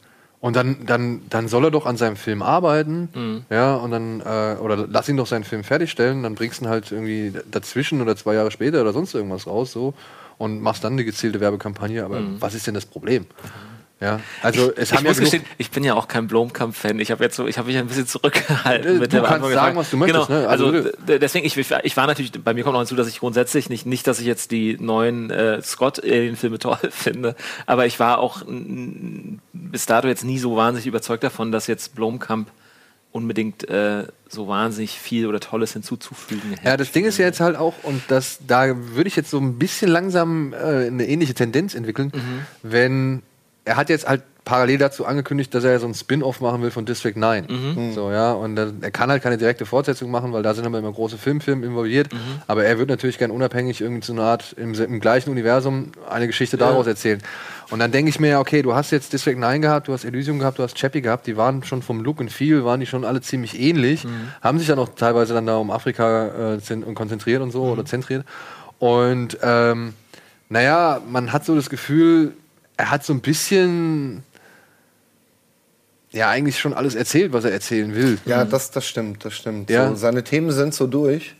Und keiner dieser Filme hat halt so einen bahnbrechenden Effekt gehabt, wie zum Beispiel Alien damals. Ja, gut, District 9 fand ich schon Ja, gut. es, ne? ist, Also- es ist ein guter Film. Es ist, ich mag den auch. Ich- ja. ja, ich- also ich mag Aber den ich finde, sehr es ist gern. kein Film, der so einen massiven Fingerabdruck in der Filmgeschichte Naja, was, was schon cool war, es gibt so diese sehr offene, also sehr on the nose, kann man fast schon sagen, Verhandlungen von so so realen Konflikten, realen Verwerfungen, Ja, auch ja. sozialen Verwerfungen im Rahmen von so einem äh, Science-Fiction-Kosmos. Das ist aber auch genau das, wo ich schon bei District 9 das Problem hatte. Es ist in gewisser Weise dann doch so grob geschnitzt, diese, diese Metapher irgendwie, Ja. dass man merkt, okay, für eine richtig tiefe sozusagen, äh, für eine richtig tiefe äh, Erforschung dieses Themenkomplexes reicht das jetzt aber auch nicht. Dieses, das, Mhm. es macht Spaß für, für einen 90 Minuten oder zwei Stunden Film, Ja. aber um jetzt sozusagen dieses, diese Kuh immer wieder zu melken, äh, ist es vielleicht zu wenig. Und, und das, das war dann so mein Gefühl mit Elysium und so weiter, wo es ja auch immer trotzdem so um große Fragen von Ungleichheit und so weiter ging. Also, keine Ahnung. Also vielleicht, ja, vielleicht sollte er mal das Genre wechseln. Ja, mal was oder ganz anderes was erzählen, So, ja. Genau. Weil es, ist, es nutzt sich ja auch, also die Optik, die er benutzt Hm. oder, oder die, die, die Bilder, die er präsentiert, die nutzen sich ja dann auch irgendwann ab. So, ja. Und das fände ich halt ein bisschen schade, weil ich glaube, der Mann hat eigentlich schon irgendwie noch ein bisschen mehr zu bieten. Auf jeden Fall. Ja. Gut, äh, machen wir mit dem nächsten Thema einfach mal weiter, denn jemand hat sich auch noch irgendwie ziemlich scharf geäußert, hat dann aber seine Aussage ein bisschen relativiert. Dan Aykroyd hatte sich ähm, ja auf Facebook und Twitter schon so ein bisschen über Paul Fick, den Regisseur des Female Ghostbuster Reboots, ähm, ja, geäußert und hat ihn als, sag ich mal, riesengroßen Geldverschwender irgendwie hingestellt. Denn ähm, er hat wohl, also Aykroyd sagte, dass er ihn, ihm empfohlen hat, gewisse Szenen zu drehen, weil man sie im Film auf jeden Fall braucht. Paul Fick hätte das kategorisch abgelehnt. Dann haben sie ein Testscreening gemacht, eine erste Version erstellt. Und dann stellte man fest, dass man die Szenen doch braucht. Und dann wären halt Reshoots angesetzt worden, die dann in Dan Aykroyd mit irgendwie in Höhe von 30 bis 40 Millionen Dollar angesetzt hat. Weiß man, um welche Szenen äh, oder um was für Ja, das was interessant zu weil, wissen. weil das wäre natürlich nicht uninteressant, ob es jetzt einfach, wenn es zum Beispiel um diese ganzen, sagen wir mal jetzt eher so, so Action-Set-Pieces-Geschichten gegangen wäre, wo man vielleicht auch sagen könnte, ja, Paul Fick weiß halt oder hat da irgendwie, das ist ja auch einfach nicht sein, sein normales Field of Expertise sozusagen, ob das jetzt um diese Beats ging, wo man dann so sagen könnte, naja gut, er ist ein bisschen entschuldigt, weil er halt natürlich ein bisschen aus einer anderen, aus einer anderen, äh, aus einer anderen Ecke Ja, kommt. aber also ich meine, der Film hat 144 Millionen Dollar gekostet. Ja. ja, insgesamt. Das ist eine Zahl, die steht irgendwie, also die steht fest, die wird überall Ja. angegeben, da sagt auch keiner irgendwie Einspruch Ja. oder sonst irgendwas. Und wenn du bei 144 Millionen Dollar ähm, weißt, du musst irgendwie ein Action-Finale oder ein, ein, ein CGI-Finale irgendwie bringen, dann würde ich in der Regel eigentlich behaupten, okay, da bin ich vielleicht nicht der Typ für, aber ich hole mir jemanden ran, Ja, der das irgendwie macht. Normalerweise Ja, ja. machen das, das machen wir inzwischen normalerweise Previous Artists oft auch. Das, ist, ja, ja, das, ist, ja, das ist ja nicht ungewöhnlich, dass, dass wenn du so einen, also gerade bei den Marvel-Filmen, du holst, die holen sich eben oft Regisseure, die halt äh, eher so Comedy-Jobs haben oder so für das Interpersonal Relationship-Ding. Deswegen funktionieren oft die Charakterbeziehungen so gut in den Marvel-Filmen oder zumindest gefühlt besser. Also man hat so ein, es gibt so eine Lovableness, sage ich jetzt mal irgendwie. Also die so ein bisschen, das ist so ein weicher Faktor, aber irgendwie man mag die Figuren halt und das ganze Interplay zwischen denen funktioniert irgendwie. Deswegen ist es interessant, ihnen zuzugucken. Dafür sind die Regisseure eher zuständig, habe ich das Gefühl. Während deswegen sehen bei Marvel-Filmen dann wiederum auch die Setpieces oft so ein bisschen gleich aus. Äh, während das alles eher so in so Second Unit äh, und, und Action, Previous, ja, ja, äh, genau, Previous äh, Hände gelegt wird, so- klar. so arbeiten, die ja. machen dann halt die Action äh, und, und keine Ahnung, ist natürlich auch nicht so toll. Ich bin halt so ein bisschen so ein ich mag Paul Feig, deswegen bin ich jetzt so, ich, ich habe so, ich hab so eine Art von grundsätzlich, auch wenn ich den Film nicht, nicht, nicht gut fand, also ich mochte den neuen Ghostbusters leider auch nicht. Und es hat nichts mit den Schauspielerinnen zu tun, weil ich die eigentlich grundsätzlich alle mag, aber irgendwie hat Die waren auch nicht das Problem an dem Film. irgendwie, Nee. ist, irgendwie ist der Humor nicht gelandet, irgendwas war, der Film war halt so Dead on Arrival aus irgendeinem Grund, fand ich, so für mich zumindest, als ich ihn geguckt habe. Ähm, aber Paul Feig finde ich super. Freaks and Geeks ist für mich eines der schönsten, eine, eine der schönsten Dinge, die es gibt, so, und, und das hat er ja quasi äh, created und als Regisseur maßgeblich mit beeinflusst und als Showrunner. Ich fand seine Komödien gut. Ich, ich, ich mag The, The Heat, ich mag, äh, ich mag Bridesmaids, ich finde das lustig. The Heat Ja, The Heat. mit Sandra Bullock Ja, und, und ich mag den, ich fand den Boah, witzig. echt? Ja, ist das wär, Puh. Also, What can I say? nein, What nicht. can I Also, say? ich kann verstehen, ich kann Ja. verstehen, wenn man, wenn man, weiß ich, Bridesmaids mag. Ja, Ja. finde ich, find ich auch, habe ich auch sehr gelacht. Ja, Ja. War, war ein lustiger Film und war auch ein sympathischer Film. Ja. hat auch irgendwie diese Fremdscham-Momente schön Ja. angefasst und und ähm, ich kann auch verstehen, wenn man hier diesen, hieß Spy. Spy, Ja, den fand ich auch lustig. den fand ich auch lustig. Aber The Heat war für mich echt ein Totalausfall. Und ich hatte den besten Indikator, den ich für solche Gelegenheiten habe, ja, weil ich ja sage, okay, das ist nicht mein Humor, Mhm. vielleicht ist es einfach nicht mein Humor, dann kann ich das nicht so gut beurteilen. Aber ich hatte den besten Indikator dafür, das war meine Frau, die halt solche Filme normalerweise halt wirklich liebt und, Mhm. und, und sich über, über jeden Spaß da auslassen kann. Die saß neben mir und meint, ey, das ist einer der unlustigsten Filme, die ich jemals gesehen habe. Aber Also, Moment, jetzt, ich muss jetzt, genau. Till, jetzt tut's mir leid, ich muss jetzt, du wirst mich hassen danach. Ja. Till hat einen guten Filmgeschmack, aber Es gibt halt so manche. Ich, wieso soll ich manche, hassen? manche Ich Filme. ich Obwohl, stehe dazu. da, Stute, einer von Tils Lieblingsfilmen, den er mir irgendwann wärmstens ans Herz Lieblingskomödie, hat. Lieblingskomödie Lieblingskomödie. ist Your Highness. Oh, Ich weiß nicht, ob du den gesehen hast. ich Your fand, der Highness fand ist- so vielversprechend an, aber irgendwie verliert sich dann auch irgendwann. Jesus, das ist einfach, man, man, man ein, eine Komödie muss nicht permanent lustig sein. Ja, das stimmt auch. Mir reicht so, Ja, mir, mir, reicht so, mir mir, reicht, der Punkt Aber ich ist, mir reicht, mir reicht so ein gemütlicher Lacher alle fünf Minuten, solange ich, James mich in, Franco. solange ich mich insgesamt wohlfühle in der Nummer. Ich freue mich Das, ja immer, äh, James Franco zu sehen. Aber Egal, hey, ich möchte sozusagen jetzt, äh, weil du gerade deine Frau, ne, jetzt muss ich auch die schweren Geschütze auffahren. Girl Cave. Unsere Mädels, die ja zusammen gewohnt haben, auch über den Dreh, in, quasi in dem Drehort, wo wir auch ihre Caves, ihre Zimmer gedreht haben, was total schön war, Bonding und Freundschaft, die haben taffe Mädels geschaut zusammen und sie fanden ihn hilarious. Was Ich ist Taffe Mädels? Taffe Mädels ist The Heat. Ach so, Ja, das das ist einer der Filme, die sie zusammen geschaut haben und sie haben noch Tage später Witze daraus Ja, hätten wir zitiert. mal lieber was aus The Heat Also, geklaut, ich sage nur, Und es steht, aus es Freaks steht ein Geeks, bisschen, es steht ein bisschen Aussage Ja. gegen Aussage ja, okay, hier okay. quasi. Vielleicht, äh, Aber nicht fein von Dan Aykroyd. Ich finde es ich find's nicht cool. Es ist Ja, nicht er hat fein. dann gesagt, er hat's- zu treten noch auf fucking Twitter. Ja, er hat es dann aber auch noch mal zurückgenommen, nachdem Sony halt auch gesagt hat, ähm, ja, das ist, Damn, eigentlich, äh, das back off. ist eigentlich Quatsch, weil so Reshoots kosten in der Regel drei bis vier Millionen Dollar. Ja, und ähm, das hat es auch gemacht. Also das hat es gekostet so. Und dann hat er dann irgendwann noch mal auf Facebook, glaube ich, eine Stellungnahme abgegeben, ja, und der hat einen guten Film gemacht und so weiter, aber nichtsdestotrotz hat es einfach zu viel gekostet und es ist jetzt schade, dass die vier Mädels halt nicht nochmal in einem Film dieser Art auftauchen können, weil es sich einfach nicht rentiert hat. Ach so, war dann Flop, ja. Ja, ja, ich meine, der Film hat irgendwie ein paar, ein bisschen mehr als 200 Millionen eingespielt, aber ist halt so gesehen zu wenig, um eine Fortsetzung, zu Fortsetzung, gewährleisten. naja. Ja. ja, und für den letzten, äh, was waren wir noch als letztes? Äh, ah ja, Terry Gilliam hat's geschafft. Bravo! Endlich. Ja, nach fast 30 Jahren hat er endlich The Man Who Killed Don Quixote äh, fertiggestellt. Ein Film, der mit sau vielen Problemen irgendwie zu kämpfen hatte, der sogar Naturkatastrophen quasi äh, überstehen musste. Der Hauptdarsteller ist gestorben, er hat den Hauptdarsteller auswechseln müssen. Ja, das dann auch noch, ja. Ähm, und er hat es jetzt aber fertig gedreht und ja, hat das offiziell und vollmundig bekannt gegeben. Obwohl es jetzt noch wirklich im Hintergrund noch so ein paar Quälereien gibt. Unter anderem gibt es ein Studio, die sagen, ey, der hat den Film gemacht, ohne dass er die Rechte dafür hat, weil die Rechte liegen bei uns. Ach komm, also das wäre Also- jetzt so, das ist so Film Universal als äh, die können jetzt mal ihm einfach die Rechte schenken. Ja, Ja, so viel nach so gelitten, viel hat so viel und so viel gelitten. Leiden, ja. Das ist wirklich, mein Gott. das ist wirklich extrem. Das ist toll, toll, gut, gut for him. Habt ihr die Doku gesehen? Die, äh, Nee, leider nicht. über diesen, diesen einen. Versuch, Lost in La Mancha, Ja. wo, wo sie wirklich so. Ich habe es ne, mal angefangen, aber leider nicht. Äh, da, da, das fängt ja mit irgendwie Brasil, ne? Also er, er erzählt ja am Anfang noch über Brasil, über diese Mit- schwarzen ja, Strände. genau, genau. Ja.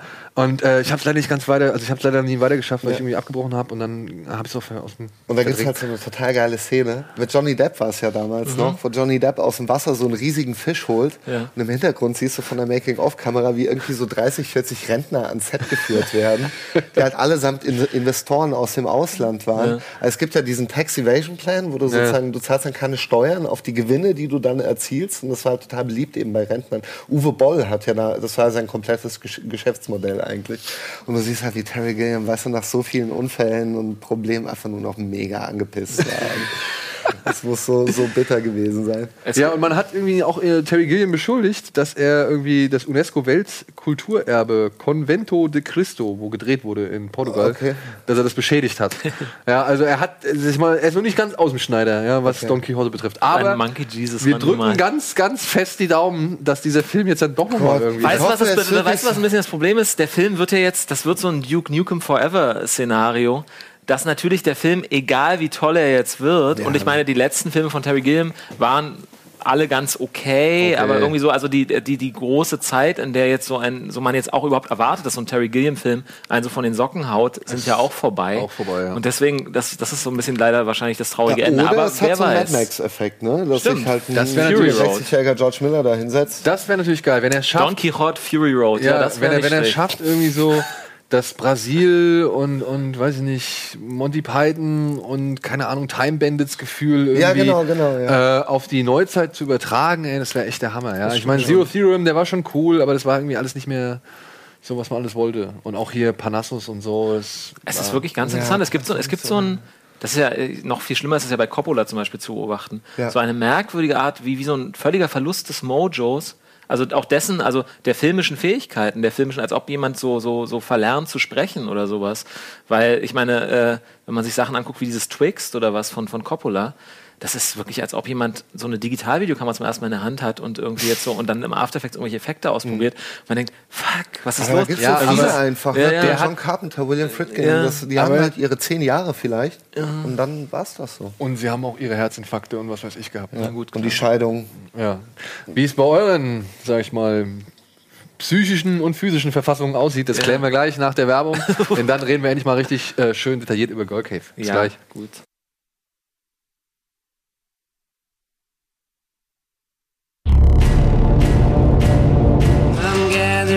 People. So, da sind wir wieder zurück äh, mit unseren beiden Gästen Memo Jeftic und Till Kleinert. Oh ja, und jetzt äh, kommen wir endlich mal zum Punkt, nachdem wir hier alles abgehakt haben. Ihr zwei seid die Entwickler und Realisatoren und du halt auch der Regisseur. Ich bin nur der Auftragsregisseur. Er ist, Der er ist nur ein Auftragsregisseur. Ja, Gun for Hire. du hast nicht irgendwie kreativen Einfluss auf die Serie Girl Cave gehabt, die jetzt schon Doch, zwei Folgen doch. lang.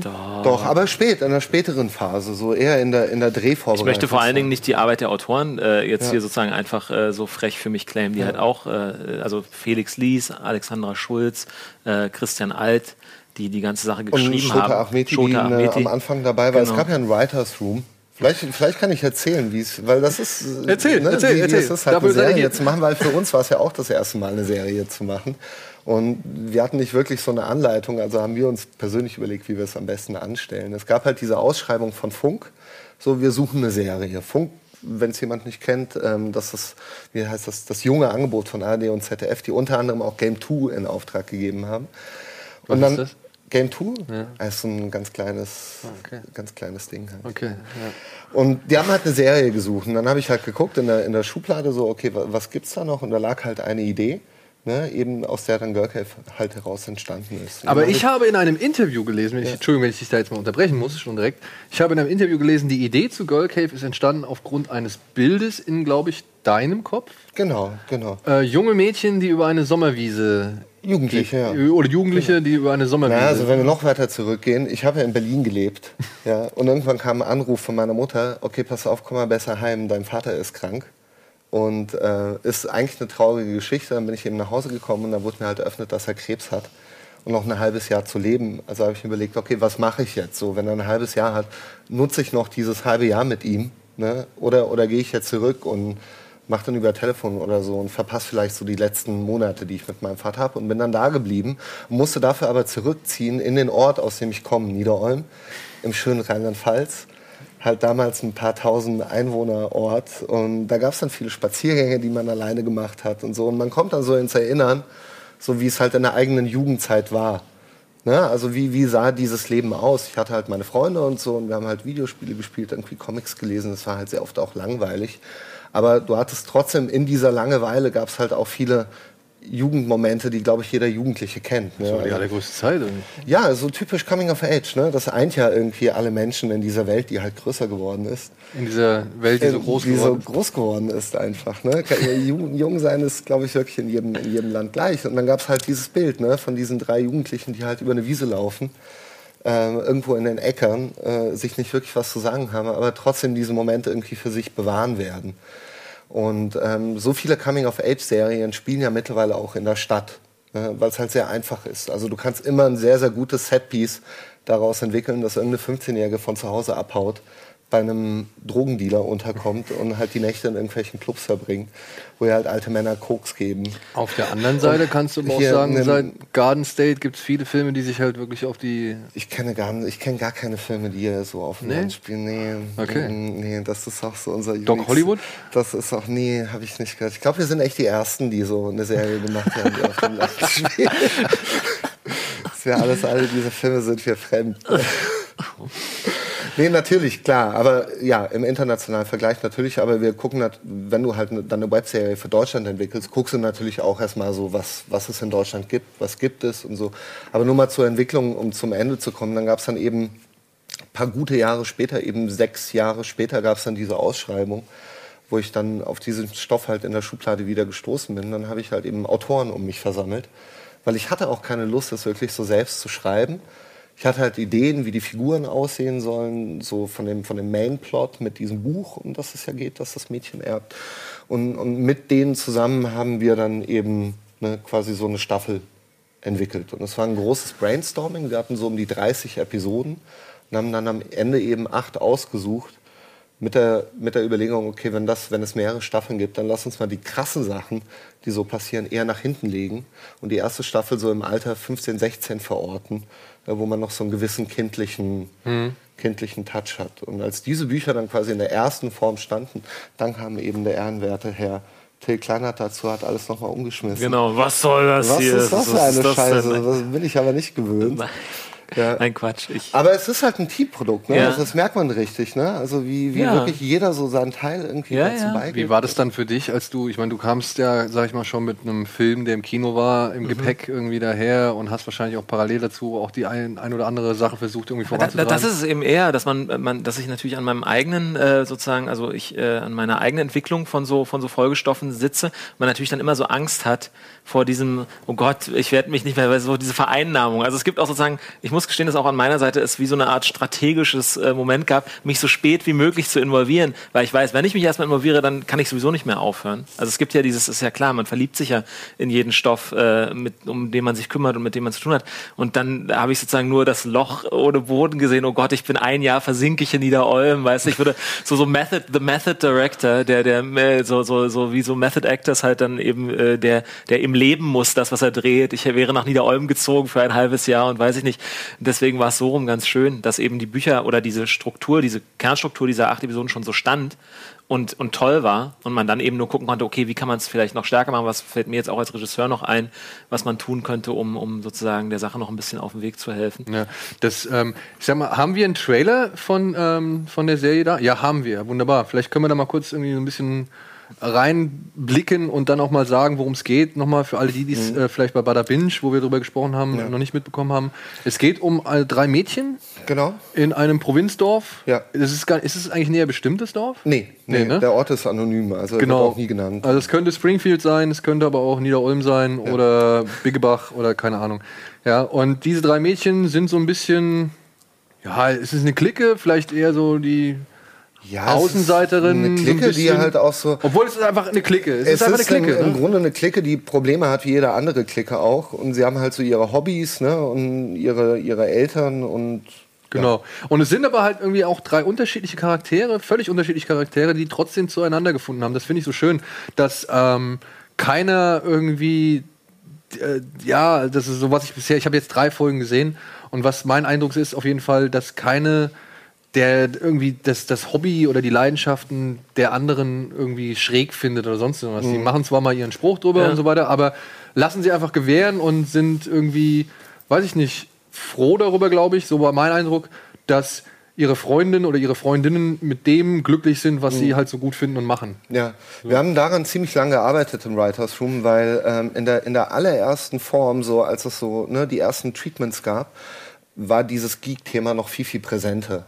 Ja, also die hatten zum Beispiel einen gemeinsamen Minecraft-Server, der, der Dumbledores Anus hieß, wo sie halt versuchen, den After von, von Dumbledore nachzubauen, quasi als Höhle. Und so. Und es gab viele, viele dieser Elemente, die so sehr lustig klingen auf Ja. dem Papier. Aber wir haben gemerkt, wir, wir versuchen die Figuren zu stark darüber zu definieren. Und es kriegt dann sowas, sowas, Aufgesetztes? ja, sowas Forciertes, wo du, ne, so eine, wie so eine Geek-Credibility Ja. versuchst aufzubauen Das wäre jetzt meine nächste Frage gewesen. die ne? es gar nicht braucht und wir uns dann eher entschieden haben, äh, okay, lass sie diese Hobbys haben, weil sie haben diese Hobbys auch teilweise in, in der Realität. Ne? Also diese Themen, um die es geht, sind denen nicht fremd. Ähm, aber lass es, lass es uns doch lieber mit so einer Beiläufigkeit des Alltags erzählen. So wie wir es ja auch tun. Wir machen ja auch keinen großen Buhai draus. Wir sagen, was hast du als letztes gesehen, ob, obwohl wir jetzt irgendwie draußen vor der Tür stehen oder wenn wir hier sind. So. Weißt du? Ja. Also wir reden ich ja. meine, du gehst ja auch nicht auf eine Party und sagst, hallo, mein Name ist Daniel Schröckert, äh, ich mache eine Kinosendung, ich bin großer Filmfreak, jeden äh, Donnerstag ab 20 Uhr auf RBTV, schaltet mal ein. Und wer Ja. bist du? Machst du ja nicht, ne? Machst Nein. du nicht, sondern, sondern das, Ich glaube, nee, der Moment, wenn das ja, soweit ja. ist, dann möchte ich wieder erschossen werden. Ja, und wir haben halt versucht, ne, also es gibt dann gerade auch in späteren Folgen, wo sie halt zum Beispiel auch Videospiele spielen und so. Aber das hat dann immer so was, so eine Normalität, so halt eine, eine Beiläufigkeit. Das war uns halt sehr, sehr wichtig. Dem Ganzen auch da, dadurch so ein bisschen dieses, diese Natürlichkeit zu geben, die die Themen ja auch heute haben. Und was man auch sagen muss, finde ich, das ist auch noch mal, noch mal stärker für mich zustande gekommen, nachdem wir dann das Casting hatten. Und wir haben ja, wir haben ja sehr viele äh, Mädchen aus der Region quasi gecastet. Und, äh, und als dann diese drei so zusammengekommen sind und wo du so gemerkt hast, es gibt wirklich so eine Art von chemischer Reaktion zwischen denen im Sinne von echter Freundschaft, also im Sinne von einem echten Aufeinander Acht geben und miteinander äh, sozusagen, also dieses, was du meintest, dieses einander zu akzeptieren und einander irgendwie so gewähren zu lassen, das irgendwie auch immer stärker sich äh, für mich rauskristallisiert hat, was, was zwischen denen am allerbesten funktioniert oder was für die am allerstärksten wirkt, auch als Schauspieler, sind sozusagen diese Momente von emotionalem sich nahe kommen oder irgendwie sozusagen so sich, sich wirklich so äh, da, wo sie verletzlich sind, da, wo sie irgendwie, da, wo sie irgendwie nicht weiter wissen, da einfach füreinander da zu sein. Also es ist sich stärker von dieser Gag Gesteuertheit, sage ich mal, die ist vielleicht auch ein bisschen, also die so ein bisschen auch äh, die gab's mal. die Es war mal also ich finde es auch gut, wenn es Gags gibt. Ich finde es auch gut, wenn eine Show witzig ist und wenn eine Show sozusagen so, so diesen, diese Snappiness hat. Aber das ist sozusagen, dass man sozusagen mit den, mit den, mit den Schauspielern mehr und mehr entdeckt, dass es eben sozusagen hinter all den Sprüchen so eine Art von sozusagen tiefen Verunsicherungen oder Verletzlichkeiten oder auch so einfach einer, einer wirklichen Freundschaft gibt, die halt immer total schön zu be- beobachten sind. dann. Ja, und die man ja auch normalerweise nicht äh, nach außen hin für alle zeigt und Eben. äh, vor sich trägt, sondern die man ja wirklich dann nur mit den Leuten Genau. irgendwie austauscht, bei denen man sich sicher fühlt, bei denen man weiß, das sind meine Kumpels oder meine Freundinnen und so weiter und so fort. Genau. Ne? Ähm, jetzt kurz, ihr habt gesagt, wie, viel, wie viele Mädchen habt ihr gecastet? Ihr seid durch Schulen gegangen? Nee, es waren, wir, haben, wir haben Schulen angeschrieben im Umkreis von 50 Kilometern. Halt, ne, so Kurse für darstellendes Spiel, Theater-AGs. Und es haben sich um die 150 am Ende beworben. Halt. Okay, und ein Teil davon wurde eingeladen zu einem Casting und dann hat man halt immer weitergearbeitet. Und das Casting, da war Till zum Beispiel auch schon involviert. Und ich meine, weil erstmal, wenn du sowas machst, so ein Coming-of-Age-Stoff, der allererste Impuls ist natürlich, okay, ich besetze das ganze Ding mit 23-jährigen Schauspielern. 13 Reasons Why. Why? Mäßig. Äh, weil die haben halt schon Spielerfahrung, ne? die haben sich schon, ne? die sind halt über diesen ersten Berg hinweg, so der ersten Rollen und die können auch den ganzen Tag drehen, da hast du keine Probleme irgendwie mit dem Jugendamt und so. Aber wir wollten halt so eine, so eine gewisse Rohheit und Verletzlichkeit haben und, und wir wollten halt junge Leute haben, die unter Umständen wirklich Freunde werden. Wir haben sie auch nicht, wir haben gar nicht so sehr geguckt, wie gut sind die im Einzelnen, sondern eher, wie gut sind die als Gruppe. So, das war uns immer so ein sehr, sehr wichtiges Anliegen, weil wir wussten, okay, der Anfang wird dann etwas holprig, so ein bisschen schwierig, aber auf lange Sicht lohnt es sich halt wahnsinnig. Also sehr, sehr stark. Das siehst du zum Beispiel auch in der, in der Serie wie Freaks and Geeks, finde ich, die halt ganz anders anfängt, als sie aufhört, einfach im Spiel dieser jungen Leute. Die waren ja auch teilweise noch halt mega, mega unerfahren. Und, und das haben wir in Kauf genommen. Also das, das wollten wir einfach auf lange Sicht. Und hat das auch Funk in Kauf genommen, beziehungsweise hat Funk da nicht irgendwie gesagt, ey, nee, wäre vielleicht nicht besser, wenn ihr irgendwie mal ein paar erfahrene Leute mit da reinpackt irgendwie oder zumindest eine erfahrene Schauspielerin da irgendwie Ja, reinholt? das haben sie gesagt, aber dann haben wir gesagt, nee, Ja, okay. Gut, wenn das, äh, wenn das so einfach geht bei den Öffentlich-Rechtlichen, ist ja gut. Na, ich sag, ich sag mal so, man kann ja auch ehrlich sein, wenn das ein rein kommerzielles Produkt wäre, hätten wir, glaube ich, wahrscheinlich auch anders gedacht. Aber wir denken uns, ey, wenn es schon, wenn's schon öffentlich-rechtlichen Rundfunk gibt, der sich, der sich jedes Jahr von selbst finanziert, ne, ob, ob du willst oder nicht, dann kann man doch auch mal, das meine ich positiv, ich finde, das ist ein sehr wichtiges Game 2. Das Fass wollen wir nicht Game, aufmachen. Game ja, 2. ja, ja. Game 2. Genau. Ohne, ohne, ohne, Ohne Game öffentlich-rechtliches wird's den Laden hier nicht geben. Game 2. Ja. Und es wird auch den Laden, ohne, ohne Jägermeister. Genau. Ähm, und das Nein, ist hier, nee. Da müssen Aber- wir nicht drüber streiten. ja, muss er nicht drüber streiten, aber ähm, ne, dann kann man eben auch Wagnisse eingehen. Also es gab zum Beispiel auch die Frage, okay, besetzt man mit Influencern, also Oh, mit echt, sozusagen YouTube-Influencern, weil du dann natürlich, sobald du YouTube-Influencer drin hast, du hast halt, nehmen wir mal an, halt eins der Mädel hätte 200.000 Follower auf ihrer Ja. Schminkseite, sagen wir mal, und das meine ich jetzt gar nicht wertend, aber dann kannst du halt davon ausgehen, dass von diesen 200.000 Followern alleine 50.000 halt Aber dann wird es, glaube sich ich, die, die Folge ansehen, aber du manövrierst dich auf lange Sicht halt in eine Falle ja, vor allem, und ein Abhängigkeitsverhältnis, das du nicht unbedingt haben willst. So. ja, aber vor allem, glaube ich, in dem Fall würde ich jetzt mal einfach behaupten, als jemand, der das nur die, diese drei Folgen gesehen hat, ähm, würde mich das aus der, wie sagt man immer so schön, Immersion reißen. Mhm. Wenn ich jetzt weiß, okay, die hat eigentlich ihren, ihren Schmink-Channel und so und die gibt eigentlich irgendwelche Eyeliner-Tipps oder sonst irgendwas, ähm, dann hätte ich da den YouTube-Star vor mir und nicht irgendwie eins dieser Mädels, die halt ja, obwohl sie vielleicht jetzt schauspielerisch nicht irgendwie äh,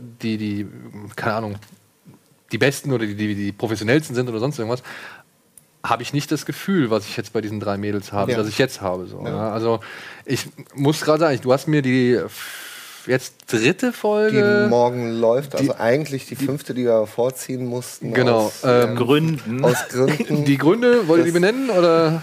ja, das doch können wir ja spannend. sagen. Also Ja. die Folge, die eigentlich hätte morgen laufen sollen, hat äh, eine FSK 16 Freigabe bekommen. Aber was passiert denn jetzt mit dieser Folge? Das werden wir sehen. Aber Also wenn sie eine, das Ding ist, wenn du bei Funk eine FSK 16 Freigabe kriegst, dann landet eine Episode in der App. Du kannst sie an der, aber in der App nicht einfach ab 22 Uhr schauen, sondern du musst eine Kopie von deinem Perso machen, Oh. beim Sender einschicken und dann wirst du über einen Code freigeschaltet. Und dann kannst du sie gucken. oh Mann, das ist aber echt schon aufwendig. Was halt, glaube ich, nicht mal, nicht mal meine Mutter machen würde. und die macht sehr viel für mich.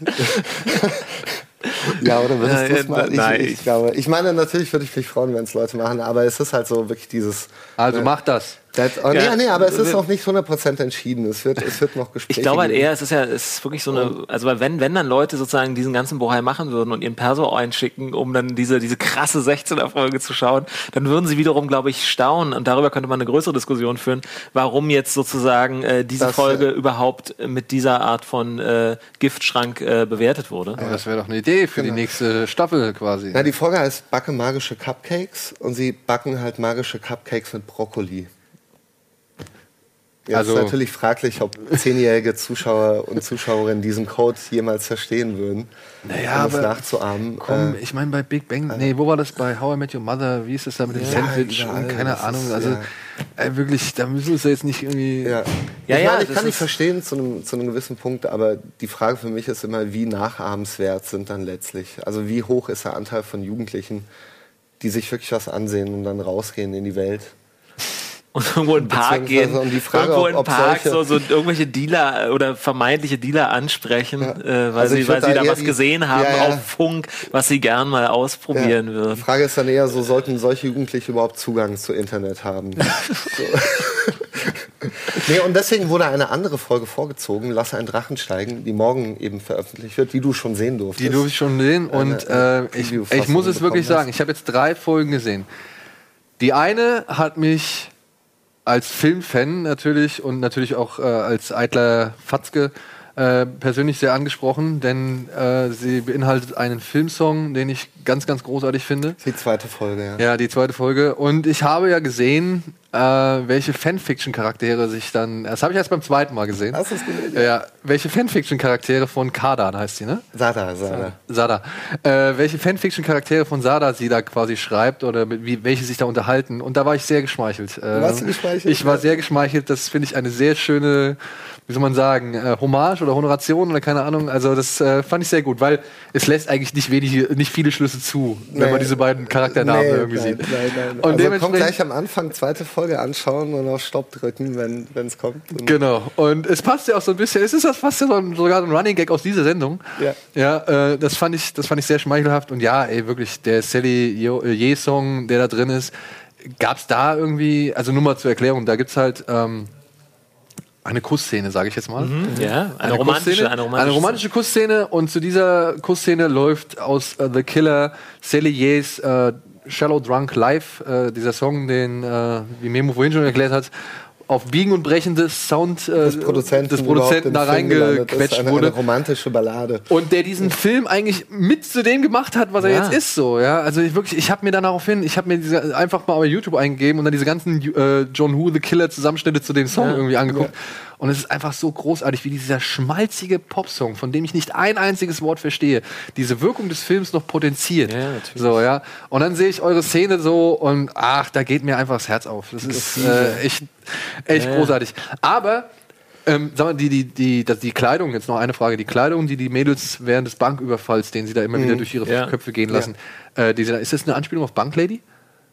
Nein? Nee. Weil es gibt Das war ja einfach cool. Das sollte eher so eine Anspielung, so ein bisschen, also von ihrem Look, ne, mit der Perücke und der Sonnenbrille auf ähm, hier Chunking Express. Ah, okay. sein. So ein bisschen ne, mit dem Trenchcoat auch. Okay, die ganze Folge ist wirklich so Asia durchsetzt, ne? Durch Ja, die sehr, Untertitel, ja. die dann noch irgendwie, wo ich gedacht habe, hä, normalerweise schalte ich das aber das gar nicht ein, ja? Und warum sind da jetzt Untertitel? Ich so, ah, okay, alles klar. Jetzt kommt so langsam, dann zündet's, ne? Und aber das ist jetzt mal ne, Filmliebe beiseite Ja. gelassen. Die also man kann es auch gut verstehen ohne, ja. ohne diese. die erste und die dritte Folge. Ja, wir haben es ja schon bei Babinch gesagt, die erste Folge, dieser Rückblick in die Vergangenheit von äh, Julischka oder Julia und ihren Eltern, ja, die hat mich emotional echt erwischt. So, das fand ich krass, dass man in 14 Minuten, dass man in 14 Minuten irgendwie sowas Emotionales irgendwie hinkriegt, wo man ja eigentlich wirklich, ne, wie ich auch bei, bei, bei oder bei meinem Kollegen Donny irgendwie gesagt habe, es gibt Filme, die schaffen es in 120 Minuten nicht irgendwie genau so einen Moment irgendwie zu kreieren und wären aber gerne halt irgendwo so emotional. Und jetzt auch bei der neuesten Folge, die ich gesehen habe, das Ende. Freunde, ich, äh, ja, Ja. ich ziehe meinen Hut. Das, ähm, das, das, ich saß irgendwann auf der Couch und hatte plötzlich, äh, du kennst ja, ne, wenn dann so der Druck irgendwie äh, auf die Augen Was ist denn da los? Habe ich was im Ja, Auge? Und, und, Verdammt. Und na, ich, ich, ich, ver, ich verwehre mich ja solchen Sachen nicht. Ich bin ja froh, wenn, wenn welche, ich meine, durch Kinder, du kennst es ja selbst, äh, Ja, ist man ist da ein bisschen nah am sensibilisiert, was bei Wasser Filme, gebaut, äh, ja. Filme angeht. Und, aber nichtsdestotrotz, ich fand das so cool. Und vor allem war das für mich mal ein echt tolles Beispiel, wie Musik richtig eingesetzt wird. Weil ihr lasst die entscheidenden Szenen, lasst ihr genau für sich stehen. Und erst dann, wenn irgendwie versucht wird, darüber hinwegzukommen, wenn irgendwie gesagt wird, ey, komm, wir machen weiter, ne? Weiter geht's so. Dann kommt dieser schöne Song und also wirklich, ich äh, war echt ergriffen. Und das, die Folge war sogar noch kürzer.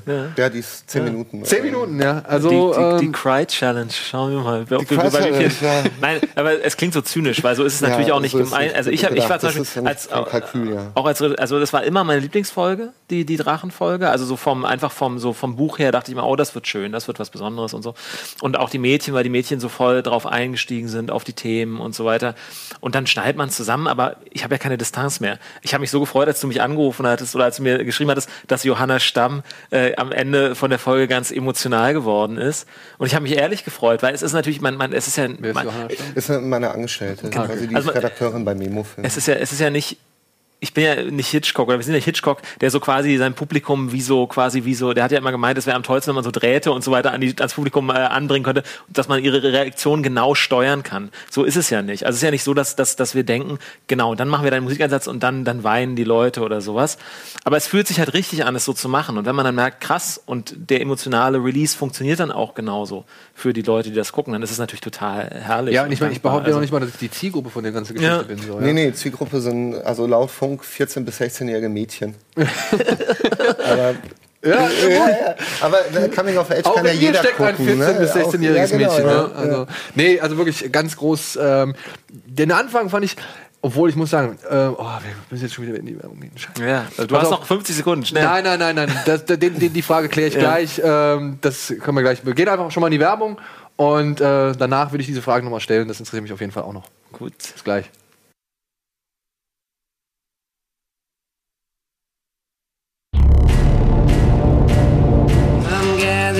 People, wherever you roam. So, und da sind wir wieder zu unserem letzten kleinen, aber feinen Teil für diese heutige Ausgabe. Und wir haben gerade über Gelko, äh, Girl Cave, Gelkopf. Gelkopf. Kopf. Das könnte so ein neues Projekt sein. Das könnte auch gut sein. Äh, wir haben gerade über ein bisschen über Girl Cave, Girl Cave geplaudert und gerade in dieser neuen Folge, da gab es eine Szene, die, da bin ich auch noch mal stutzig geworden. Mhm. Das ist, wenn Julia mit Fabi? Fabi, Fabi, ja. auf dem Bett sitzt Ja. Ja. und ähm, er ihr quasi eine, ja doch, wie soll man sagen, schon so eine gewisse unbequeme Wahrheit von Latz ballert. Ja. Ja. Ja, ähm, da wollte ich wissen, wie war das für die Darsteller sowas, ja? Weil ich denke mal, die sind ja selbst in gerade solchen Phasen des Lebens, wo sowas ja noch viel, viel heftiger Ja. wird als heutzutage bei irgendwie beim 30-Jährigen Ja. oder sonst irgendwas. Ähm, war das schwierig, den, den Kids das irgendwie so zu vermitteln, beziehungsweise was sie da irgendwie machen sollten? Oder?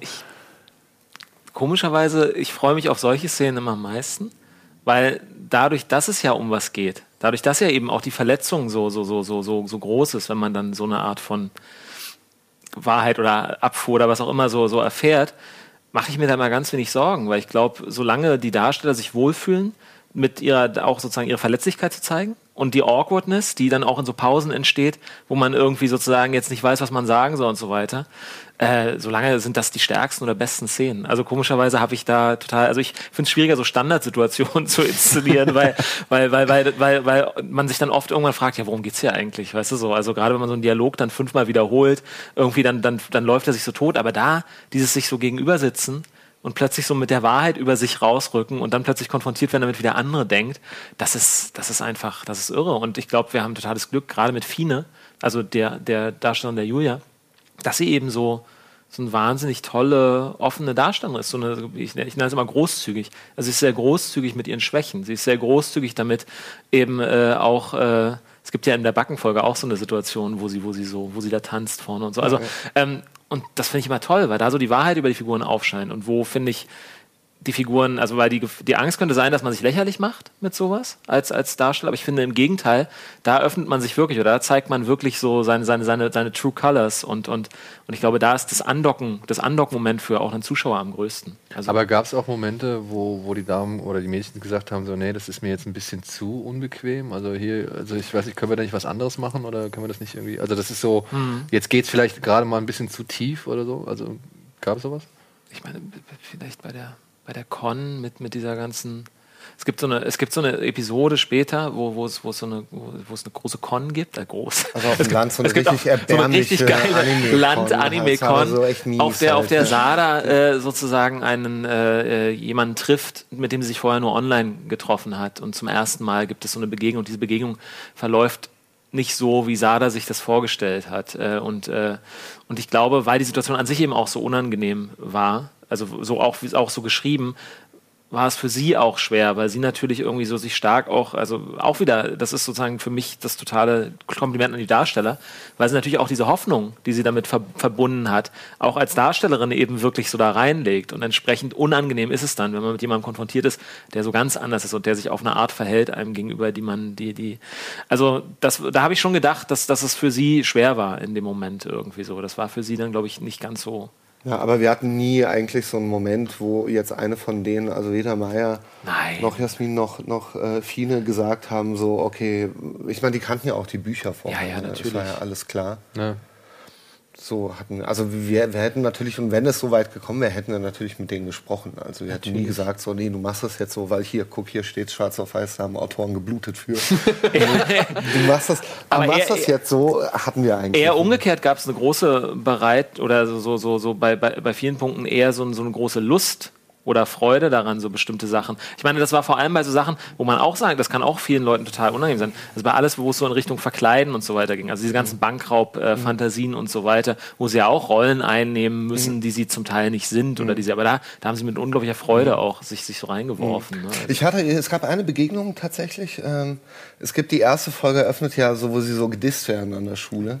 Ähm, das Thema taucht nicht, nie mehr wirklich aus. Und wir haben in denen nie irgendwie so Mobbing-Opfer gesehen. Ne? Dafür sind sie ja auch einfach zu stark und zu cool. Aber wir haben eine Folge, die äh, recht viele Rückblicke, Rückblenden in die 90er hat. Bei so einem kleinen Jungen mit so einem Offspring-T-Shirt, das ist die achte Folge. Und äh, es wird so seine Geschichte erzählt, wie er in der Schulzeit damals terrorisiert wurde. Und es ist aber wirklich so sehr überhöht, so 90s-mäßig. Ja. Und die Schüler, die als Statisten dabei waren, kamen am Ende auf mich zu und die meinten so, ey, was ihr hier abzieht, so, also das ist schon krass. Heute, heute, wenn du heute sowas bringen würdest an der Schule, Das Ding wär ist, halt, ich habe halt ich hab das Gefühl, so. sogar unsere beiden, das ist ja das Ding, wir haben, es gibt da so zwei Bullies quasi, die ihn, die ihn vor allem primär quälen. Und das sind die nettesten Jungs halt eigentlich. Ja, so. und, die, und die haben es genau einen Take lang geschafft. Also sie haben, sie haben, sie haben, sie haben, sie haben ihn da eben sozusagen, sie haben im Einsatz so Kakao über sein Bild geschüttet und dann äh, ihm noch äh, ein böses Wort zugeworfen. Das war im ersten Take perfekt.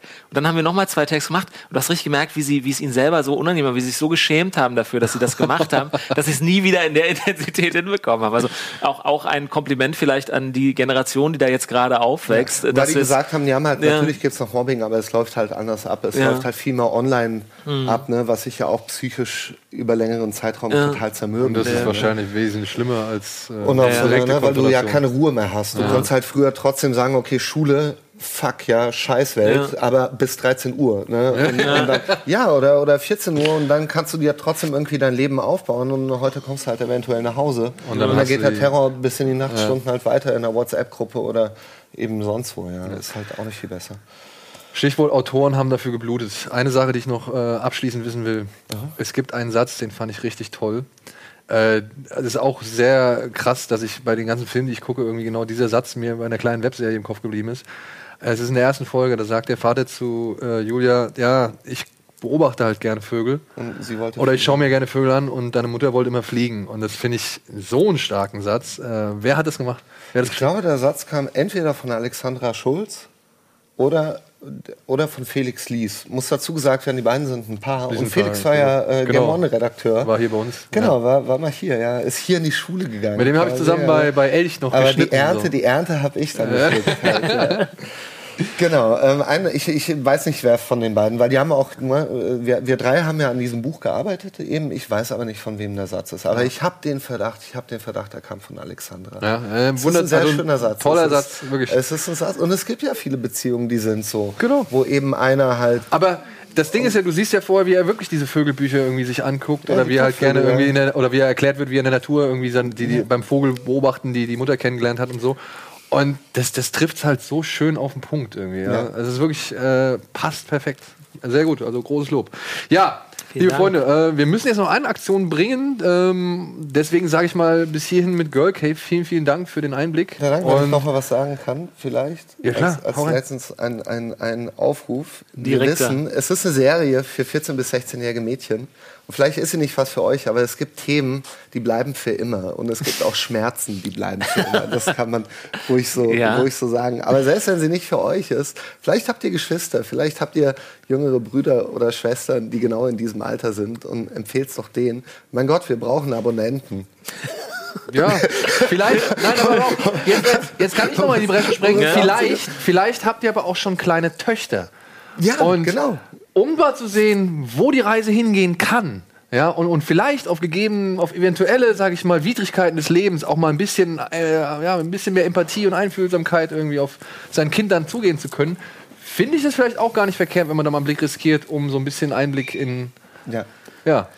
Hey, außerdem ist es halt einfach super. Und was, Ja, und es ist ja auch cool. Es macht ja auch ja, es Spaß. macht voll ja. Spaß. Ja. Deswegen ist es einfach. Friendship. Ja. So, genau. Es macht Spaß. Freunde, und wir wollen jetzt auch, dass ihr ein bisschen Spaß für uns macht, denn ähm, wir haben noch ein Gewinnspiel. Split. Split, genau. Diese Woche startet auf DVD und Blu-ray ähm, Split, der letzte Film von M. Night Shyamalan äh, über einen Mann mit, glaube ich, 28 verschiedenen Persönlichkeiten. Ja, ich glaube, es sind 28 verschiedene Persönlichkeiten. Nee, oder? Schon, aber wir sehen nicht wirklich alle Nee, von wir sehen nicht wirklich Killer alle. 7 mäßig, oder? Ja, so ein bisschen Killer 7 mäßig. Killer 7 ist toll. Killer 7 war cool. Das ist, äh, das ist ähm, hier das, das Spiel von dem, wie heißt der? Genau, Suda. Suda Suda 51, 51, genau. Ja, ja. Ah, das habe ich auch mal zeitweise gespielt. Das hat mir Gregor gegeben, damit ich es mal in irgendeinen Beitrag reinknalle.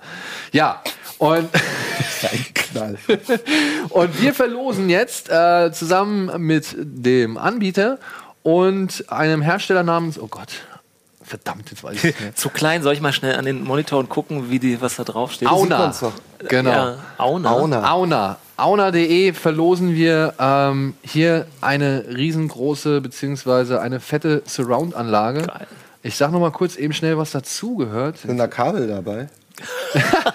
Das weiß ich gar nicht.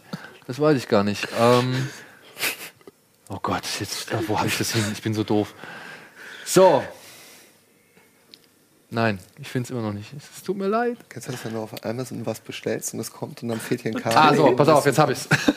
jetzt habe ich. Also, das Ding besteht aus zwei passiven Regallautsprechern für die Front, zwei passiven Standardlautsprechern für die Rear-Beschallung, also für die hintere Beschallung, und einer passiven Centerbox und einem aktiven Subwoofer. Mit integriertem Verstärker ist das 500. Also, ja, genau. Genau. Aus diesem Subwoofer. Das, äh, aus diesem ganzen Paket besteht Split. Wir verlosen dazu aber auch noch äh, Blu-Rays und DVDs. Und wenn ihr Bock drauf habt, das zu gewinnen, dann müsst ihr diesmal ein bisschen was machen. Ihr habt aber auch ein bisschen Zeit dafür. Ähm, getreu zum Motto des Films möchten wir gerne, dass ihr ein, ja, mit euch selbst redet, beziehungsweise mit eurem alter Ego, mit einer gespaltenen Persönlichkeit. Ihr könnt auch gerne mehrere Persönlichkeiten da einfließen lassen. Filmt ein Selbstgespräch. Entweder ihr seid es selbst oder es ist halt, wie gesagt, irgendeine fiktive Identität oder ein Charakter, den ihr aber gerne sein wollt. Könnte auch sein, dass ihr quasi mit Eddie reden wollt, dann müsst ihr halt Eddie darstellen. Oder Andy. Und so weiter und so fort. Und ja, schickt uns bitte dieses Filmchen. Ja, ähm, schickt uns das bitte an die übliche. Via Link. Via Link, genau. Ähm, das heißt via Link, genau.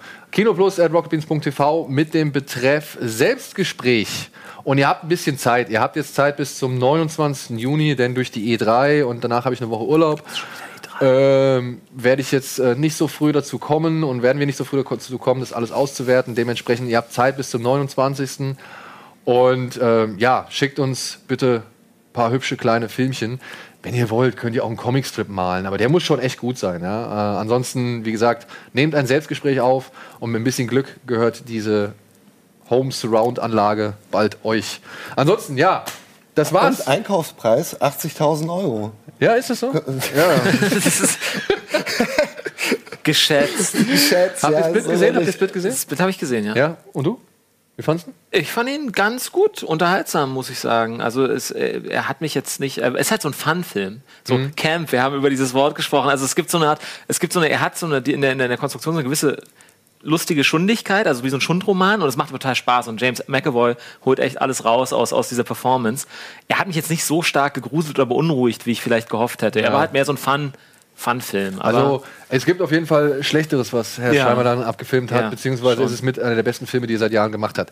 In diesem Sinne, Memo, Till, ich danke euch vielmals fürs Vorbeischauen und hier, sage ich mal, durchexerzieren der ganzen äh, Themen. Ich hat wünsche sehr euch viel Spaß gemacht. viel, Super, ja, viel vielen Erfolg. Dank für die Einladung. Ja. Ich äh, bleibe am Ball, was Girl Cave angeht. Ich werde da auf jeden Fall immer reinschauen, weil das ist wirklich das ist ein kleiner Happen, das sind zehn Minuten. Und wir arbeiten ja auch an anderen Dingen noch. Ne? Vielleicht, Stimmt, vielleicht und da- kommen, wir dann, kommen wir dann wieder. Und Genau, wir da können wir- nachher nochmal wegen Eddie telefonieren, wegen der krassen Nummer, die er gebracht hat, wenn die Okay. Sendung vorbei ist. Ja, machen, machen wir. Machen wir, machen wir ja. In diesem Sinne, liebe Freunde, geht ins Kino, schaut Serien, äh, schaut uns und ansonsten habt einen guten Abend und oder einen guten Tag und äh, bis demnächst. Tschüss. Bye, Ciao. bye.